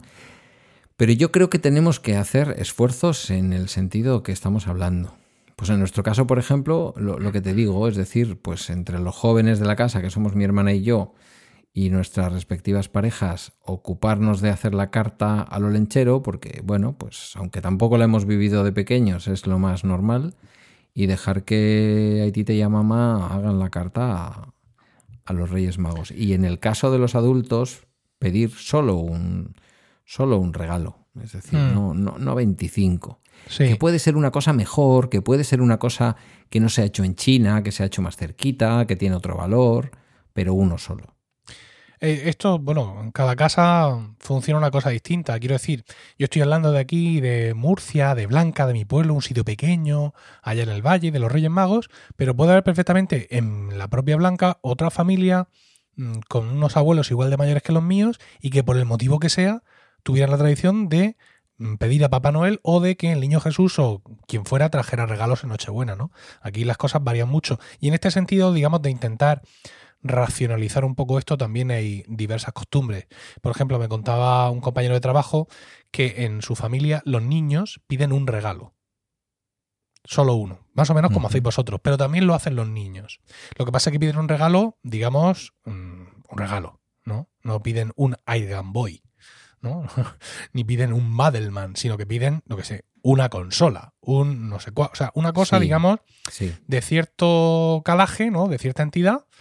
Eh, y todos los, los titos, todos los papás, todo el mundo en su carta le recuerdan a los Reyes Magos que fulanito ha pedido pues una consola. De tal forma que se aunan las voluntades y al final pues, es más fácil convencer a los Reyes Magos de que tienen que soplar la pasta y comprar la consola, porque son varios los que la están pidiendo a la vez. Y eso es otra forma de enfocar, de enfocar todo este tema. Luego yo también me encuentro con problemas personales. Y es que, claro, ¿qué le pongo yo en mi carta a los Reyes Magos, Pedro? ¿Qué le pones? Que yo quiero, yo quiero el Procaster de Rode y otro Rode PodMic para hacer juego con los que ya voy teniendo, ¿no? Y, hmm. o sea, al final, mm, las cosas que me gustan son raras para la gente y medio caras en general. Con lo cual tengo que, digamos, tengo que crear, ¿no? De una forma relativamente artificial una carta a los Reyes Magos que contenga cosas pues que los Reyes Magos suelen regalar y que es fácil que cualquiera entienda. Porque tú le dices al Tito no sé qué, oye, ponme ahí un Road Procaster y lo mismo no te pone la O de Road con la, barra esa cruzada y te trae en vez de todo saber qué. Entonces, pues yo al final mm, acabo intentando facilitarle la vida a la, gente, ¿no? Y pido, como, como lo que soy ya, que es un padre de familia, camisas, camisetas, todo este tipo de historias, que además yo soy de gastar poca ropa, eh, con lo cual pues aprovecho este momento para que los Reyes Magos se encarguen de eh, facilitarme atos para, para, el año que, para el año que entra y aparte la gente no tiene dolores de cabeza porque sabe perfectamente escribir en una carta a los Reyes Magos una camisa blanca de traje para mi yerno. Eso a mi suegra no le supone ningún problema. Ahora, no sé qué del demonio que ha pedido de esas cosas raras que hace con micrófonos y con amigos que, están, que no están en su casa. No, no, eso, es mucho más complicado. Entonces, bueno, pues por ahí vamos, vamos también. gordo vamos haciéndonos fáciles en ese sentido a los demás y poniéndoles cosas como medio a huevo, como cosas mm, muy facilitas para que la gente que quiere tener el detalle de poner algo para ti en su carta, pues que no tenga que volverse loco ni poner cosas raras, sino que sean cosas más o menos accesibles y normales. Luego, en, la Navidad que se ha ido quedando en mi casa, que básicamente se celebra ya, digo, por saltar a, a otra cosa, no estábamos hablando de, bueno, eh, los tíos. Íbamos, eso sí, el día de Reyes íbamos a Baracaldo, porque mi tía Tomasa se pegaba aquí todas las vacaciones, pero luego nosotros íbamos el día de Reyes a Baracaldo. Baracaldo es el lugar de los Reyes de mi infancia, porque además mi tía era mi madrina y con los Reyes Magos no tenía medida ninguna. Pero ahora que ya eh, pues en casa es básicamente cuando estamos todos, porque también ahora empezará más a dividirse el asunto, ya de entrada con el divorcio, pues claro, se divide el hecho de que hay un nieto que la mitad del tiempo no está. Esto al principio costó entenderlo. Mm, nosotros no intercambiamos, es, una cosa que Teresa, la madre de Guillermo y yo, por suerte, y tú lo sabes, pues las cosas las llevamos bien. Y bueno, se ha instaurado, digamos, la costumbre en que la Nochebuena y Navidad está conmigo y la Nochevieja y el Año Nuevo está con ella. Y luego la Noche de Reyes duerme con ella. Yo voy a desayunar el roscón de Reyes con ellos, en su casa, en casa, en lo que es ahora la casa de Maite, normalmente con, vamos, con Teresa, eh, que prefiere que le llamen Teresa, Teresa, con Guillermo y con, con Oscar, que es la pareja de Maite.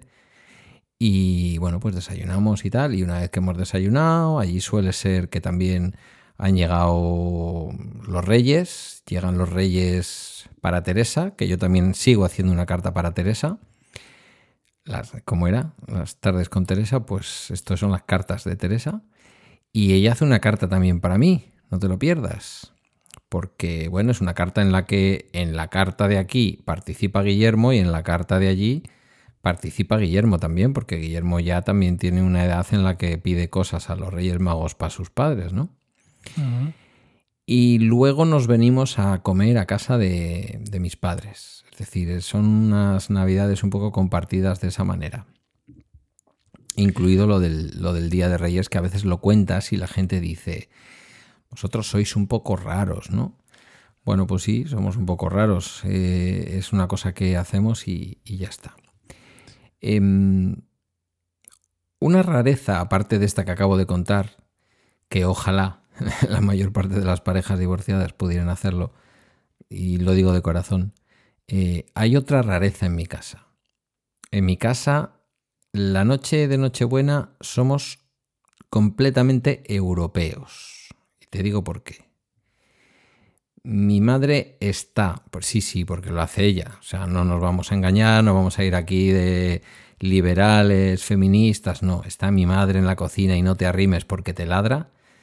Ella está dando los últimos toques mientras habla el monarca y aunque en mi casa somos de tradición muy republicana, somos de tradición muy respetuosa con escuchar lo que dice el monarca en cada momento y saber qué mensaje político lanza, no lanza, luego lo debatimos, qué bien ha estado, qué mal ha estado este rey. Y luego está mi padre, ¿no? Que siempre está diciendo, vividores, no sé qué. Pero bueno, eso es otra cosa. y a las nueve y cuarto estamos cenando. ¿Cómo lo ves? qué maravilla.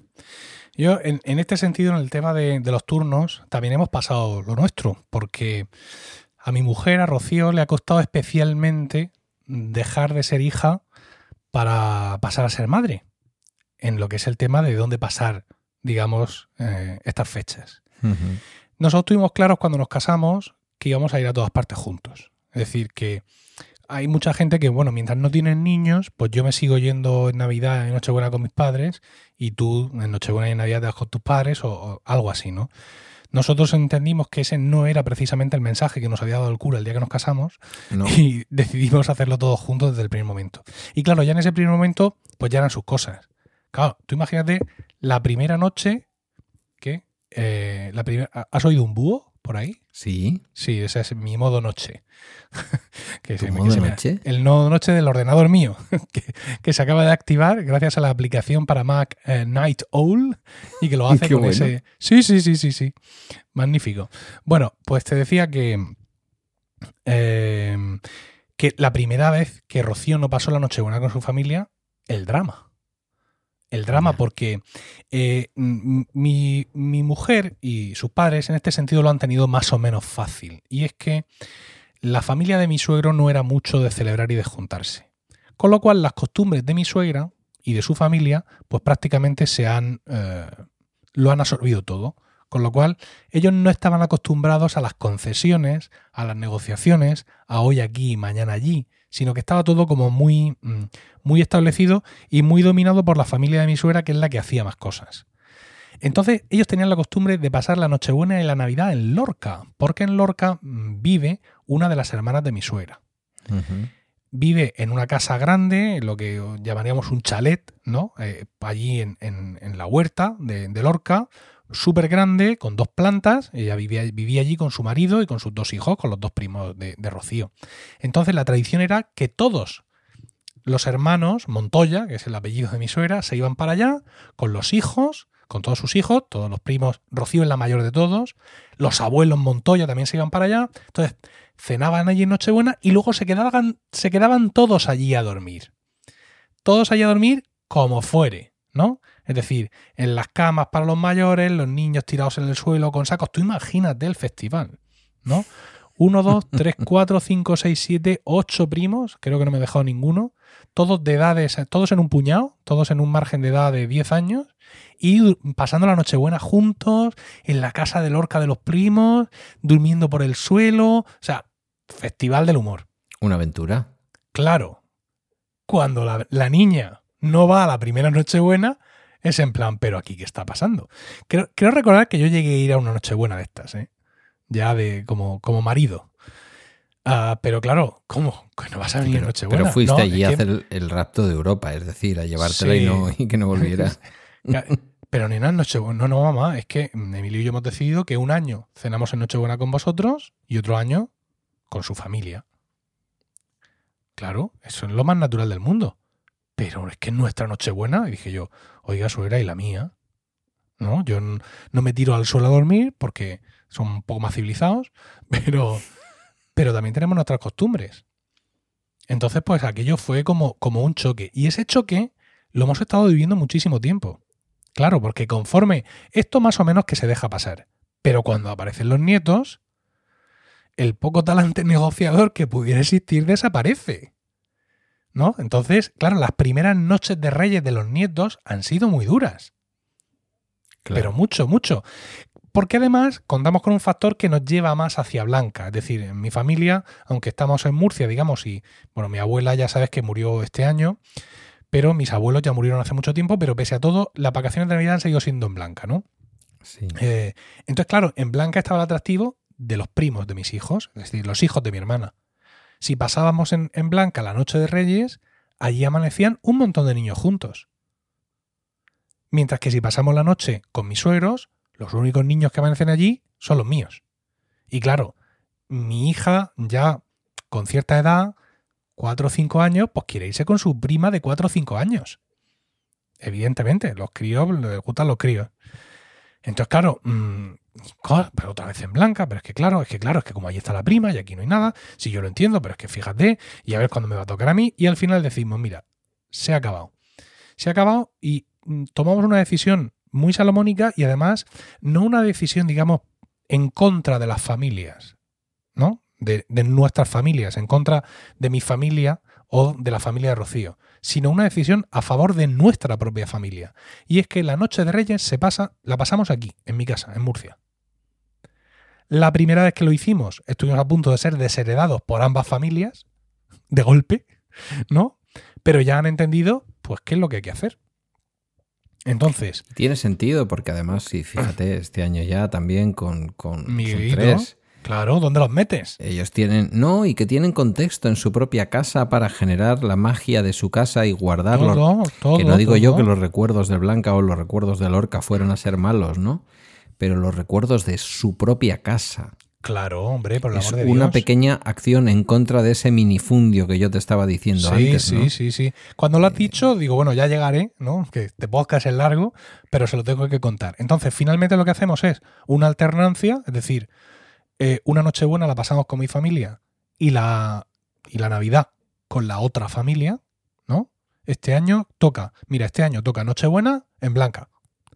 Y dormiremos allí y nada más amanecer, desayunamos y nos vamos a la casa de mis suegros aquí en Guadalupe, que es donde estará toda la familia de mi suegra para comer todos juntos en Navidad la Nochevieja, como hasta ahora mis padres no han hecho ninguna cosa especial en Nochevieja, pues sí la hacíamos con mis suegros, porque mis suegros tienen la tradición de cenar toda la familia de mi suegra en Nochevieja y del día uno irse a comer juntos, que a mí siempre me ha parecido una costumbre bárbara, porque a mí me da un poco igual, pero tú piensas la gente que sale de copas. piensa en todos estos primos jóvenes. Sí. ¿Vale? Que se van de copas por ahí, que se ponen hasta arriba y que al día siguiente a las dos y media tenéis que estar en el restaurante fulanito para comer otra vez con todos los con los que acabéis de cenar hace 12 horas. Yo, yo, la- yo digo, ¿pero de verdad? Pidiendo un gin tonic de aperitivo para que se les pase el Digo, clavo de la noche digo, anterior. Rocío, por favor, ¿cómo no os habéis revelado ante esto? Cuando erais niños, bueno, pero luego ya adolescentes. Y allí que se iban los tíos. Claro, iban, pero iban en cuerpo. Porque estaban ausentes. En alma se veían unas caras, ¿sabes? De gente absolutamente destruida por la vida. Entonces, pues ya te digo, Noche, Nochevieja y Año Nuevo no hay lucha, porque mis padres no organizan nada ni hacen nada. Porque mis padres son gente civilizada y no se juntan a comer en Año Nuevo. Entonces pasamos una Nochebuena y, y alternamos la Nochebuena y la, y, la, y la Navidad. Y la Noche de Reyes se pasa en mi casa de Murcia y al levantarnos nos vamos a Blanca rápidamente, que han amanecido allí los otros primos, ya hay allí movida, comemos en Blanca y nada más comer en Blanca, ¡pa! salimos por patas para Guadalupe. O no sé si incluso estamos comiendo en Guadalupe ya, me parece. Para ya, digamos, hacer comida, que ahora mismo no te sé decir, creo que sí hacemos comida. Sí, comida y sobremesa en Guadalupe con toda la familia. Pero todo esto, que parece tan claro y parece como muy mío, ¿no? Como muy de mi, mi diagrama vital, mi, GTD, mis historias, mis movidas y, mi mind mapping y todo, este, todo esto ha costado un potosí. Y en estos momentos estoy seguro que hay muchos oyentes de ambos sexos mm, que mientras nos escuchan asienten así con la cabeza mientras están planchando o están conduciendo diciendo anda yo también tuve que pasar por las mismas porque es una lucha continua en este sentido y, y- y termino un poco esta intervención diciendo que además también agradezco un poco que sea una lucha porque aunque sea un follón aunque sea una historia y es que mi madre ahora dice no sé qué y es que tu padre la verdad es que no se calla y es que el mío no sé cuánto y es que están diciendo esto pero al final todo se basa en el amor ¿sabes? En familias que quieren estar juntas y en que Claro. y, tiran de ti para estar contigo. No, no cambio esto por el modelo norteamericano en el que con 18 años flu flu voló y nos vemos en Nación de Gracias por todo vernos. Que es cierto que es otra cultura, otra sociedad, ¿no? Pero a mí, mm, si todas las luchas que tengo que tener con mi familia natural y política son porque quieren estar conmigo y con mis hijos, pues las doy por bien empleadas. Bienvenidas sean, está claro. Eh, yo no sé si alguna vez incluso hasta ya lo he dicho en este podcast, pero nosotros ahora en el trabajo una de las cosas que estamos intentando impulsar es todo el tema de lo comunitario, ¿no? De no vernos solamente como gente que reparte dinero, sino realmente como profesionales que podemos intentar ayudar a que se construya una comunidad en un pueblo, en este caso no muy grande, 16.000 habitantes, tal. Y un día en una de estas reflexiones de por dónde podemos empezar, una de las cosas que nos surgía, que no está en la cartera, no está en la ley de servicios sociales de aquí del País Vasco, pero nos parecía importante, era el tema de la mediación familiar, ¿no?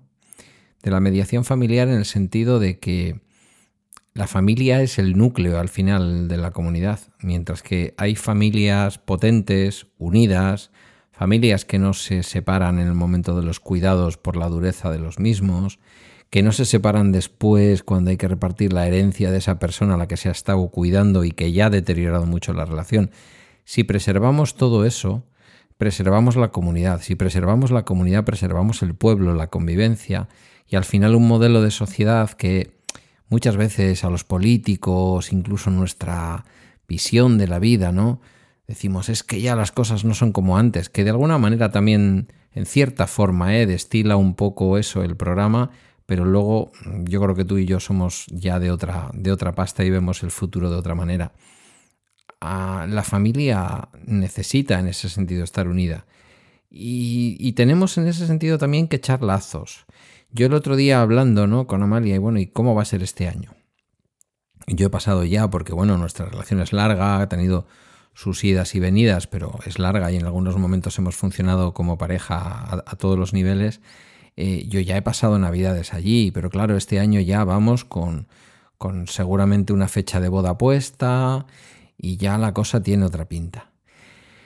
Eh, claro, cabe la posibilidad, porque ya son muchos hermanos, que hay algún día, el año pasado nos ocurrió, de espantada, en donde, bueno, pues eh, yo tampoco estaba en aquel momento totalmente integrado en la familia, pero bueno, pues eh, me invitaron y, y, un día en el que cuatro, el día de Nochevieja, tenemos cuatro, Cuatro de generaciones muy distintas. Una abuela, un nieto, una hija y uno que había sido novio de mi hija y que... Uno que pasaba por allí. Uno que pasaba por allí. Y yo este año le digo a Amalia, bueno, y si resulta que se da el planteamiento, como ocurrió el año pasado, de que tu madre, que bueno, a ver, se conocen con mis padres porque en su momento nos habíamos hecho pareja de hecho, luego lo deshicimos y tal, pero se conocieron, digo, y si se da la circunstancia de que tu madre una noche va a estar sola, sabiendo como sabes que yo tengo los días de Navidad para Guillermo, es decir, que yo también quiero que tú coinc- coincidas con Guillermo. Y a lo mejor tenemos que coincidir ella, Guillermo y yo un día en casa de mis padres y otro día, digo, de lo que es la celebración de Nochebuena Navidad eh, en casa de su madre. ¿Y por qué, si, si se da la circunstancia, no traemos a tu madre a celebrar donde mis padres? ¿Qué problema hay? Igual mi madre no va a querer, igual va a preferir quedarse sola. Digo, pues tenemos que hacer ahí una lucha, porque yo sí que creo que son momentos para que nadie esté solo. Son momentos, mm, incluso una persona sana, ¿eh? como es ella, con un montón de hijas, que no pasa nada, que en el fondo solo es una noche, es una noche más en el fondo. Pero no sé cómo lo ves tú. Hay tanta soledad, tanta historia por ahí que yo creo que la gente que tenemos cerca no nos tiene que dar miedo, pues si nos juntamos más y somos más... Yo a veces echo en falta, fíjate, ser más. Echo en falta aquellas cenas en una cocina pequeña, eh, con mi tío que había hecho los langostinos allí, y se había levantado para ir a Mercabilbao a las 5 de la mañana para un producto fresco, no sé qué, porque él era muy sibarita, el pobre, que en paz descanse. Y terminábamos siendo 15 o 16 a la mesa. Y Yo, ahora, yo he pues, tenido. no sé. Sí. No, yo en ese sentido siempre he tenido la cantidad, digamos, mínima necesaria, ¿no? Porque, bueno, pues eso, mis tíos y la, la hermana, me refiero a la, herma- a la hermana de mi padre y sus hijos, ellos siempre han estado, nosotros también, y pues sí, hemos ido perdiendo abuelos, por así decirlo, pero al tiempo que perdíamos abuelos, nosotros ganábamos en tamaño. Con lo cual íbamos ocupando más sitio. Pero sí, sí se nota el, el- el hueco más allá de lo emocional, evidentemente, claro, tú, ahora vienen las primeras navidades sin mi abuela. Es la primera vez que yo enfrento unas navidades con cero abuelos. Claro. Pero en este caso, y coincidiendo con lo que tú decías, mi abuela Angélica y su marido, mi abuelo Trini, eran muy especiales. Ya he comentado antes que ellos no cenaban en Nochebuena, pero que no cenaban ellos tampoco en su casa. Es decir, ellos en su casa el día de Nochebuena cenaban a la hora de siempre y lo poco que cenaban siempre, porque a la hora de cenar ellos eran muy austeros y se acostaban. ¿Y de dónde le venía esa costumbre? Si era muy católico y muy español lo de la noche de Nochebuena, ¿no? Pues yo qué sé, yo pienso que mm, ellos se habían criado en ambientes austeros. Mm, mi abuela era pobre de solemnidad. Recuerda que ya conté que se quedó huérfana muy, muy temprano, tuvo Sí. que irse a vivir con sus abuelos al campo, trabajó desde muy pequeña.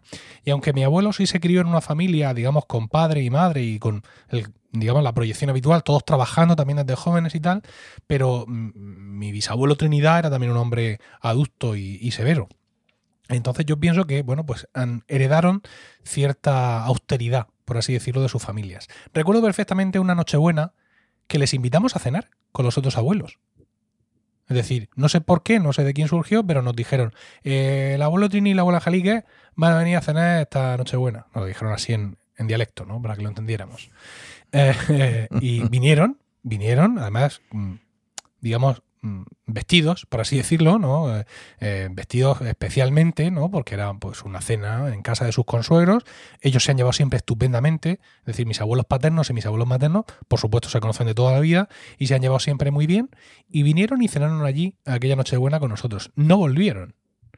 Y no es que no volvieran porque se sintieran mal o se vieran que estaban allí de más o cualquier rollo de esto. No, directamente no volvieron. Porque no les iba aquella cosa a ellos. Pero es que además, con la muerte de mi abuelo, de mi abuelo Trinidad, la cosa no cambió para mi abuela Angelicas. Eh, ahora eh, estábamos recordando que mi abuela ha sido viuda durante unos 17 años, más o menos. Es decir, mucho tiempo, ¿no?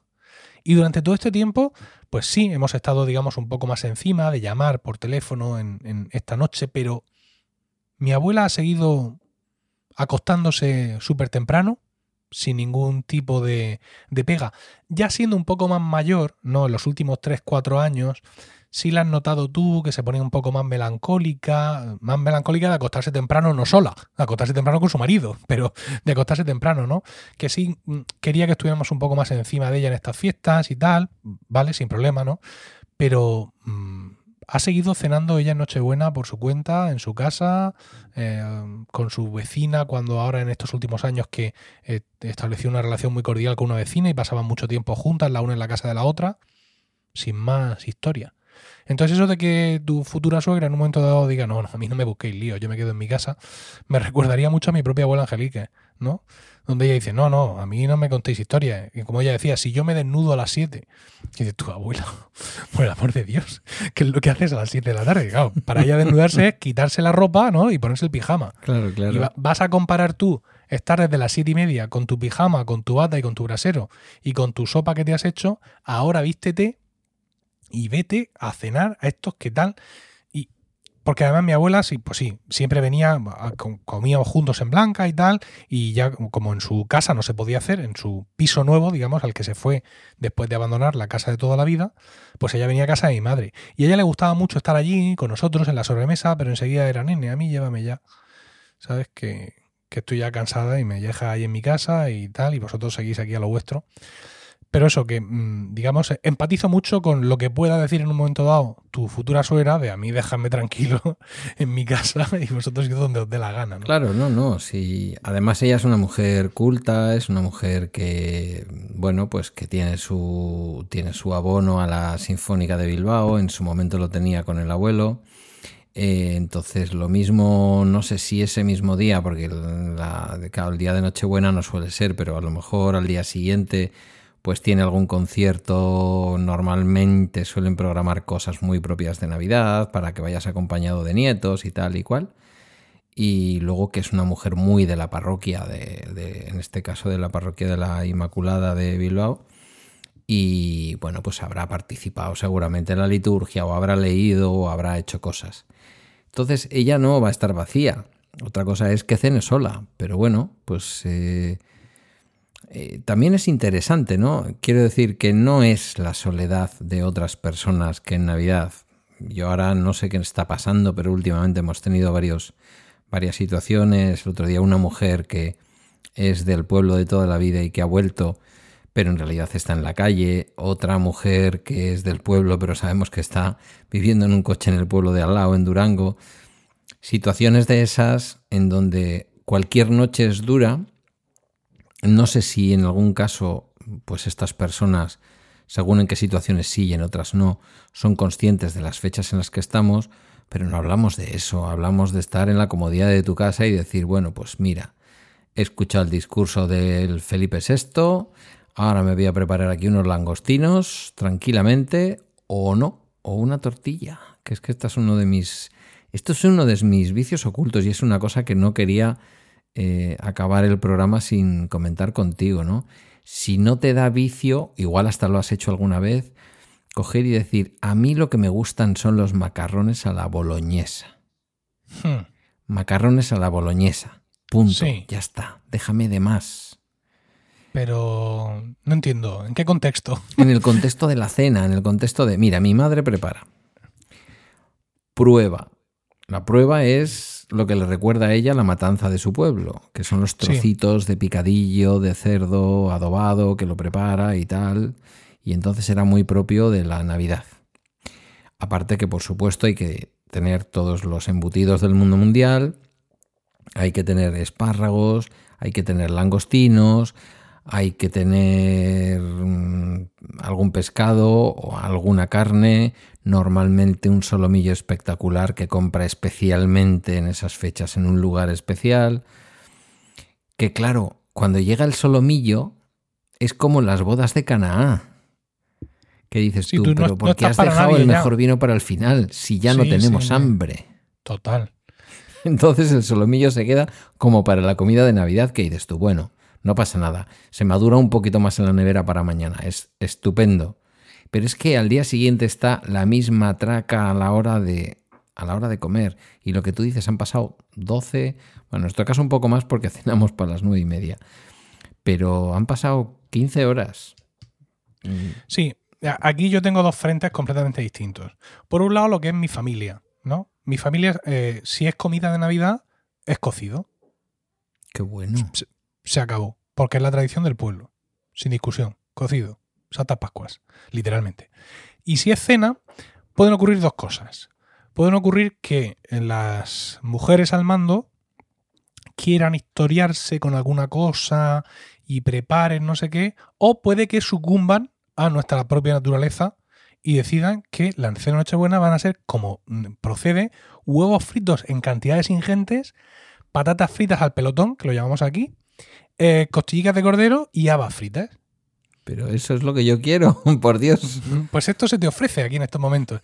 Hubo una Nochebuena, hubo una Nochebuena que le hicimos aquí en mi casa en Murcia. Por distintos motivos, mi mujer, además, eh, embarazada de Miguelito, dijo, venga, con las náuseas y con toda la historia, voy a echarme para adelante y a sacar a mi familia política de la duda de ahora qué hacemos, que esto, lo otro, y lo hacemos aquí. Y mi mujer preparó una cena espectacular. Espectacular y además que incluso con un postre también así como muy mirado. Claro, mi mujer viene de la tradición de su casa donde la cena de Nochebuena es como un poco más puesta. ¿no? Mientras que nosotros lo que queremos, por favor, son huevos fritos en cantidades ingentes, patatas fritas al pelotón y habas fritas y pan por allí circulando. La mesa sí, muy bonita y tal, pero en fin, al tema. Y eh, ya te digo, mis suegros no. Mis suegros tienen dos menús. Uno es, que tampoco está mal, eh, patas de cabrito al horno. Cuidado Mm. porque esto se hace además, como ya te digo, las festividades de la- mi familia política son en, en el, el chalet también, por así decirlo, de mi suegro en Guadalupe, que él se hizo construir aparte una zona de cocina fuera de la casa donde tiene un horno espectacular Qué y barbaridad. allí se hace el... Ah, no, tremendo, épico. Entonces, o es la- las patas de cabrito o es un pescado también horneado eh, correspondientemente. ¿Cuándo se hace una cosa y cuándo se hace otra? Yo tengo mi teoría. Se hace la pata de cabrito cuando el yerno no va. Solo por martirizarle. Y por luego en el WhatsApp estar enviándole fotos non-stop de las patas de cabrito con diferentes filtros. Porque esto es una cosa también, es una cosa también muy espectacular de mi familia política. Y es que cuando alguien no está en alguna celebración, sea de primer nivel o sea una simple comida de fin de semana, se le tortura a base de fotos. No, mira lo que nos estamos Que te estás comiendo, perdiendo. pero no es que le hagan una foto al plato y se, y se ponga en el grupo familiar. No, no, no. Se posa junto al manjar, abriendo la boca, en fin. Todo, Un book completo. sí, sí, sí. Todo para martirizarle todavía más, ¿no? Entonces yo tengo la teoría de que la pata de cabrito, que es mm, una de mis predilecciones, la ponen cuando yo no voy a ir. Y cuando llego yo tengo un pescado, pues que está muy bien el pescado, pero yo soy más bien de pata de cabrito que de, que de pescado, por muy bueno que esté, que también mi suegra lo hace fantástico. O sea que yo tengo las dos cosas. Por un lado, la familia política que se adorna más, y luego, por ejemplo, la tía de Lorca siempre trae alguna cosa especial, los aperitivos. Eh, trae este año hecho no sé qué, cualquier historia también muy, muy ornamentado. Y en mi casa, pues huevos fritos, cocidos, patatas fritas y este tipo de, de historias. Aquí va lo de llenar, sí, va lo de llenar las mesas. Ya sabes cómo somos los vascos, aunque tengamos orígenes, orígenes más sureños. Y al final te encuentras, mm, pues yo ayer en la comida de Acción de Gracias, por ejemplo, solamente con unas, se pusieron aceitunas de tres tipos un rato antes de comer. De tres tipos. De tres tipos, sí, sí. Además de un puesto del, del mercado de la Ribera de Bilbao que es que vende unas aceitunas espectaculares. Tiene unas aceitunas de estas verde, de ¿cómo es? De campo. ¿Lo diré? No me va a salir. Ni ahora. idea. Bueno, eh, las negras, eh, unas machas con, con un... Yo digo machas porque mi padre decía machas. Pero, perdona un segundo, es que acaba de a entrar aquí al estudio de grabación, Dime. al- a los estudios centrales de Milcar FM, acaba de entrar mi mujer, Oh, Rocío, sin por favor, que salude que lle- Rocío. que, que sin saber que llevo un rato criticando a su familia. Rocío, sus celebraciones dime, dime navideñas. algo. Rocío, dime algo, dice Pedro. Pues estoy esperando, deseosa de ver ese enlace a ese podcast. Cuando dentro de unos días en Twitter veas iconos de, de rabia y de furia, sabrás que ha llegado a mis oídos ese podcast. No, no, Bueno. no, no. Ha hablado muy bien de los Arregui y sobre Dice- todo de los Montoya. Dice Pedro que ha hablado muy bien de vosotros. Es que acaban de llegar, lo vimos ella a Miguelito por ahí quejarse y van a escribir la carta, como ya he dicho, de los Reyes, ¿no, Rocío? Sí, efectivamente. Pues vamos al milímetro porque estamos ahora en una hora y media de grabación y estábamos Sí, para sí. acabar. O sea que- Me confirma que van a ponerse a escribir la carta de los Reyes Magos y han entrado a buscar eh, rotuladores especiales porque parece ser que la cosa va a estar ornamentada y que, bueno, bueno, que no va a ser una carta que cualquiera. no se note que esto estaba preparado para aumentar la audiencia de este programa. Oye, quería comentarte una cosa antes de terminar. Dime. Eh, y que es algo que me ocurre mm, recientemente, en los últimos años. Y es que, mm, más allá de todo lo que he contado, etcétera, a mí mm, yo quedo imbuido de un espíritu navideño, pero navideño en plan, mm, en plan película, ¿no? Sí. Como que cada vez antes, ¿no? O sea, yo ya esta semana voy a montar el Belén, toda la decoración navideña, y voy a empezar a verme en Netflix todas las películas navideñas de otros años y de este. Porque este año Netflix ya ha sacado dos películas navideñas. Os podréis imaginar que son auténticos bodrios. Es decir, nivel telefilm austriaco de la 1 Claro, pero, o de no, pero Antena este 3. es el mes para hacerse de. Yo que Pero ahora yo me mismo lo veo todo. que estoy suspendido de Netflix por, por Sí. prescripción facultativa. Yo sabía que este mes me iba a hacer para ver este tipo de bodrios, claro. Totalmente, me lo veo todo. Pero es que es más, estrenan una de estas maravillas en, en cines el 29 de noviembre, Last Christmas, protagonizado por nuestra querida Kalesi, por... eh, ¿Cómo se llama la actriz? Bueno, pues de todas, a ver. A. Pero, Yo no pero acuerdo decimos de Kalesi, nombres de las actrices ni, ni de los actores. decimos Kalesi y todos sabemos quién La es. ¿no? Khaleesi, sí, la reina de la madre de dragones. Justo, pues esta mujer protagoniza esta maravilla que se llama Last Christmas, por el amor de Dios. Eso que no solo puede con el traernos- nombre ya sabes que va a ser buen cine. Claro, fantástico. Pero es que además lo tenemos planificado para este sábado ir Rocío y yo. Y endosar a los niños vilmente con mis suegros e irnos a ver esta maravillosa película navideña que será una pastelada inmensa. Y si no lo es, pienso armar un número. Porque uno paga la entrada y espera recibir lo que se le ha prometido. Pues cada vez desde antes. Bueno, Cada vez desde antes. O sea, pues me mola todo muchísimo. a la Emilia Clark. Eso, Emilia Clark. Y me gusta imbuirme de este espíritu navideño, digamos, de centro comercial, de película americana, de jerseys verdes y rojos. Todo esto cada vez me gusta más y lo disfruto más.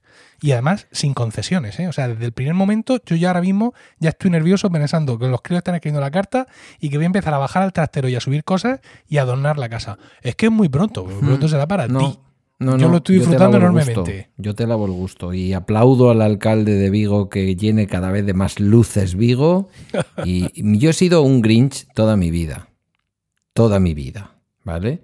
Y si podías leer a... No, lo he hecho, no voy ahora de cultureta, ¿eh? pero si podía leer a Schopenhauer, ¿para qué iba a ver el fútbol? Bueno, pues creo que es una estrategia equivocada. Creo que la estrategia equivocada es eh, eh, meterte en esa, en esa tristeza, en ese, ay, cómo pasa el tiempo, ay, enseguida ahora en marzo cumpliré 52, ¿dónde se me ha ido la vida? No, no, no, no, no, no. no. Alegría, eh, superficialidad. Si hay que contratar Netflix ahora para pasar diciembre y enero con películas de Adam Sandler eh, de cómo un judío celebra la Navidad porque se ha casado con una católica o lo que sea, cualquier basura de esas que él hace, Guillermo saltando de alegría, mm, aplaudiendo con las orejas, hagámoslo. Hagámoslo porque además el Athletic va muy arriba y eso es otra de las cosas que hay que fomentar. el fútbol. Todo lo que nos saque de la miseria de la vida y más en estas fechas. ¿No te parece? Sí, sí, por completo. Y yo se lo dije a mi mujer, dice, pero ya. Dice, pero si siempre lo ponemos el fin de semana, que es, es cierto, en casa, desde que Rocío eh, estamos juntos, hemos establecido que lo que llamamos aquí en España el puente de la Constitución, La ¿no? Constitución, sí. que es ese fin de semana que ronda el 6, 7, 8, 9 de diciembre, es el momento en el que, aprovechando que siempre hay un día de más de fiesta por ahí, o incluso a veces dos, aprovechamos para bajar al trastero y subir todas las cosas. Digo, no me aguanto. No me aguanto. Esto lo No, voy a hacer no, durante es esta semana aguantarse. o este fin de semana, porque además es que ya viene el Adviento. Y mi niña ya me ha dicho, hay que ir al supermercado a comprar un calendario de Adviento. Muy bien dicho. si es que tiene razón, si es que cuando los niños tienen razón hay que dársela. Muy bien dicho. Mira, eso lo viví yo en estoy Alemania. a tope con eh, todo esto. Yo he estado dos quincenas largas en Alemania a lo largo de mi vida. Teníamos unos amigos que ella era alemana, yo creo que alguna vez te lo he contado. Y coincidió que, bueno, por, por razones también en que uno tenía tiempo, ¿no? Fuimos en Pascua y fuimos en Navidad, pero fuimos en Navidad con tiempo, con, con vacaciones de sobra. Y para mí era curiosísimo, es decir, cada mañana había un regalito puesto allí que era un bomboncito o una cosita o un librito tal hasta el día de el día gordo, el día de la, de la Navidad, en que ya, bueno, pues evidentemente allí, pues me parece recordar que era Papá Noel o Santa Yo creo que Santa Claus. Porque Papá Noel es más franchute, creo yo. Bueno, es igual. Eh, ellos lo viven todo el mes. Todo el mes. Hay una, mm, creo que influencia evangélica muy grande, aunque aquel estado, el estado de Gese, tiene una... Eh, hay bastante catolicismo en el estado donde está Frankfurt pero, pero lo viven todo el mes. Entonces no te cortes un pelo. ¿Para qué esperar el día 6? Si luego al final es una cosa... Bueno, y está pasando también en las calles. Eh, aquí en Galdácano no, pero en Hermo ya llevan tiempo colocando las luces. Yo ya no sé si las están encendiendo la noche porque no lo veo, pero... Mm, es un tiempo bonito la Navidad, aunque no le des un punto religioso. Hmm, sí, sin duda. Yo, mm, mira, quería haber hecho una cosa antes de grabar este podcast, pero no me ha dado tiempo a hacerlo porque, en fin, la vida. Pero eh, la película para mí más maravillosa de todos los tiempos y que por supuesto veo todos los años, eh, que es Love Actually, es una película súper navideña. Eh, ¿Cómo empieza Love Actually? Empieza con una música, con una historia, en fin, con una escena, pero el momento, digamos, que empieza la acción en sí, después de, esta, de estos primeros minutos de película y tal, con una música atronadora navideña y te dice, creo que era, quedan cuatro semanas para Navidad. Y la imagen que tenemos delante son calles nevadas, árboles a reventar de luces, toda la calle petada de adornos y de tú, cuatro semanas para Navidad. Cuatro semanas. Que es más o menos lo que queda ahora. Y eh, aquí en este país nuestro, España, tan supuestamente eh, católico ¿no? y tan religioso, se te ocurre sacar un espumillón ahora y como yo voy a hacer y eres puesto de vuelta y media. Claro, lo que pasa es que ahí el adviento no es eso, el adviento es otra cosa.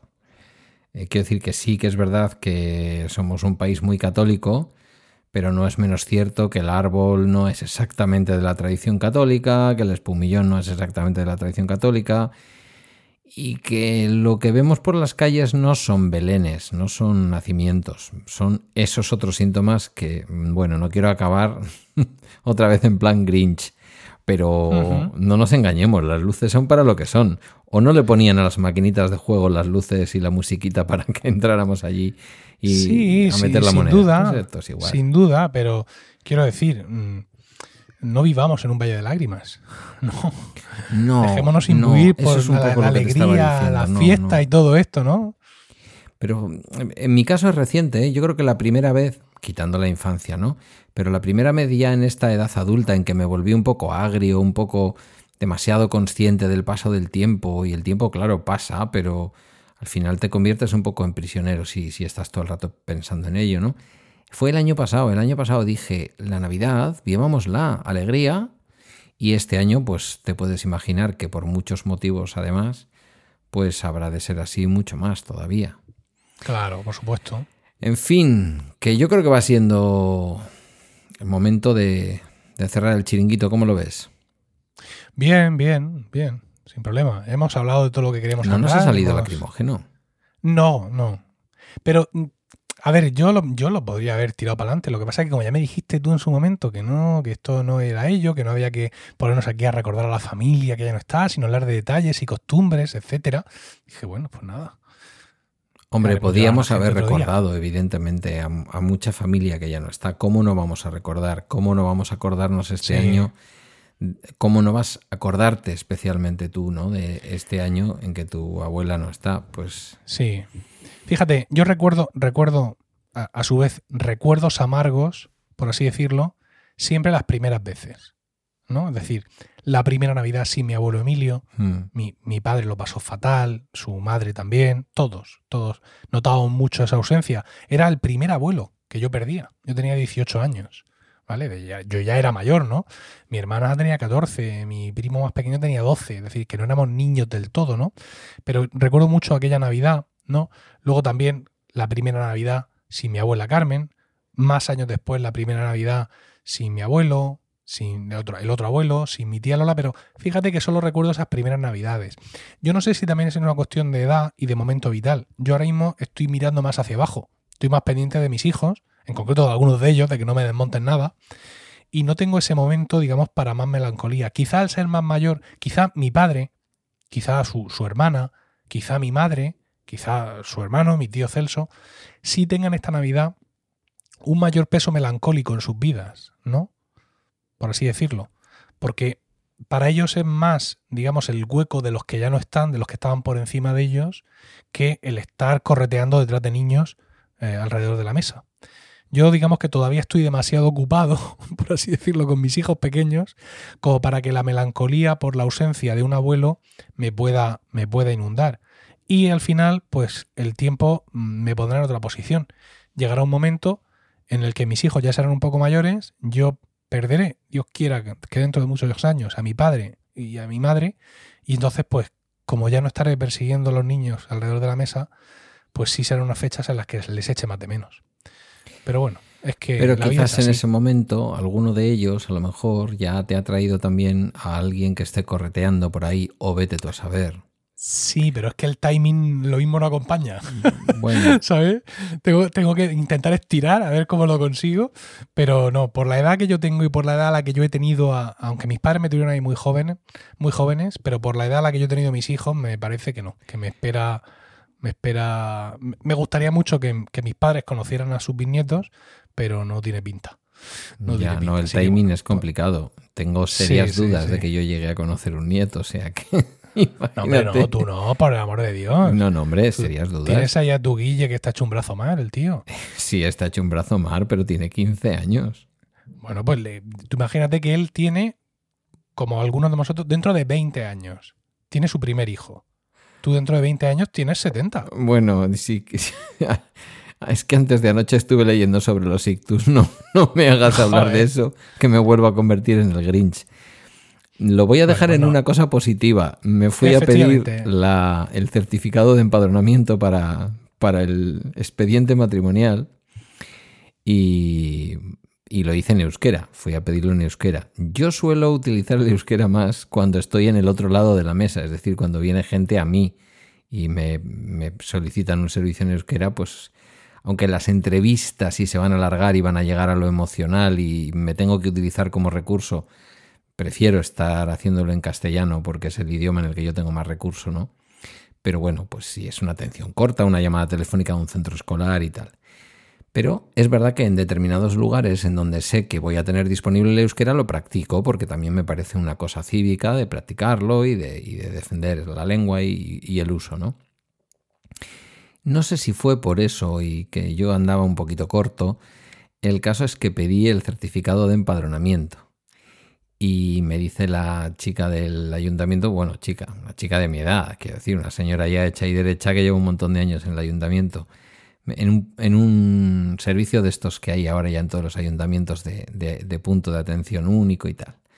Voy a pedirlo y me dice, ¿estáis dos en casa? Digo, sí, sí, estamos dos en casa. Pero el certificado de empadronamiento, todo esto en euskera, ¿eh? Pero el certificado de empadronamiento es para ti, yo ya le había dicho el motivo para lo que lo quería, ¿no? Porque se mm, necesitan dos, años de empadronamiento. Digo, por favor, que refleje el volante, que llevo dos años, qué tal y qué cual. Y me dice, no es, no es para Guillermo. Digo, no, es para Guillermo. ¿Cómo va a ser para Guillermo? Me dice, sí, bueno, ya veo que tiene 15 años, pero nunca se sabe. Digo, hombre, por Dios. Oh. Digo, por favor. Además nos conocemos, quiero decir, me conoce de sobra. Quiero decir, que no somos una familia desarraigada. No, bueno, no sé si se tiene que ser desarraigado para tener una, un matrimonio con 15 años, pero yo no lo he visto muchas veces en mi vida laboral. Mm, embarazos sí, matrimonios no. En fin, bueno, anécdotas de la vida que voy a pedir. Yo creo que a ella le pareció, esto es lo peor, esto es lo peor. este señor está muy mayor para casarse, ¿no? Le pareció más lógico que se casara que se casara Guillermo con 15 años que yo ya. Tú ahora Fíjate hubieras engañado alguna. ¿Cómo están las cosas? En fin, bueno, pues habrá que acordarse también de los que ya no están, pero. Sí. Pero son fechas para poder hacerlo y bueno, y tampoco. Tampoco el recuerdo tiene que ser los que tenéis fe y los que intentamos trabajarla, siempre tenemos la esperanza de volver a encontrarlos, ¿no? En alguna, en alguna mesa buena, además. En la mesa, sí. como dice la Biblia. La mesa celestial, ¿no? Sí, pero mi- sin duda, como tú dices, yo estas navidades, como todas, las voy a centrar en pasármelo muy bien, en divertirme, en disfrutar de mis hijos, en ponérselos a huevo a los mayores para que también disfruten de ellos, a vivir esto en familia y a mm, ser todo lo anti-Grinch que pueda. De hecho, cuando acabemos este podcast, que va a ser casi ya, me voy a la cocina, me preparo un café, veo cómo mis hijos escriben su carta de los reyes, voy a cambiar un foco que tengo en el balcón, que hasta ahora estaba mostrando calabazas y fantasmas por aquello de Halloween, que le gusta mucho a mi hijo. le voy a cambiar la pastilla, le voy a poner la de adornos navideños. Voy a bajar, primer viaje al, al trastero a buscar eh, adornos y belenes y todo eso. Y bueno, de aquí al viernes lo tenemos ya todo montado y a tope para disfrutar estas navidades como nos gusta hacerlo. Por dar una referencia, estamos grabando exactamente un mes antes del día de Navidad, el 25 Sí, de señor. noviembre. Efectivamente. Bueno, querido, pues eh, nos despedimos, si te parece. Sí, claro. Pues Muchísimas gracias por todo el tiempo que habéis dedicado a escucharnos y esperamos, como siempre, que hayáis disfrutado mucho de esto. Mm, Yo recibo mucho feedback, mm, en ocasiones privado, ¿no? de, todos estos programas y sabemos que, que os gustan, que mm, os gusta escucharnos en contextos más personales, más todavía incluso. Pedro, ya sabéis que Bala Extra es muy personal, es un podcast sobre sus cosas, que en el fondo son las nuestras. Pero bueno, aquí ambos creo que sacamos otra dimensión nuestra y que, y que esto os gusta y mientras os siga gustando, pues aquí seguiremos eh, hablando para, para que paséis un rato agradable. es curioso porque yo el feedback que recibo de este programa, aunque también es en público, es también mucho en privado. Fíjate qué curioso, ¿eh? Sí, El nivel de intimidad que puede transmitir. Bueno, yo... hablando de, hablando de lo cual, un saludo a Jorge, que, que él sabe quién es. Bueno, pues un, sal- Es uno que- un saludo a Jorge. Un, ami- un amigo de aquí, de, que ahora lo tienes tú allí, cerquita, porque él se, se fue a vivir allí al, al País Vasco. Pues Y hace poco me estuvo enviando unos audios eh, por Telegram explicándome un poco cómo vivía él nuestro podcast y todas estas cosas. Y la verdad es que fue, fue muy chulo el intercambio que tuvimos. Así que un saludo, Jorge. Pues un saludo y hoy aquí estamos cerca para lo que necesites. Y un saludo a toda la audiencia. Gracias un programa más por habernos escuchado. La verdad es que yo creo que es un podcast que lo disfrutamos y lo notáis. Y nos vemos pronto, ¿no? Bueno, o cuando toque. Efectivamente.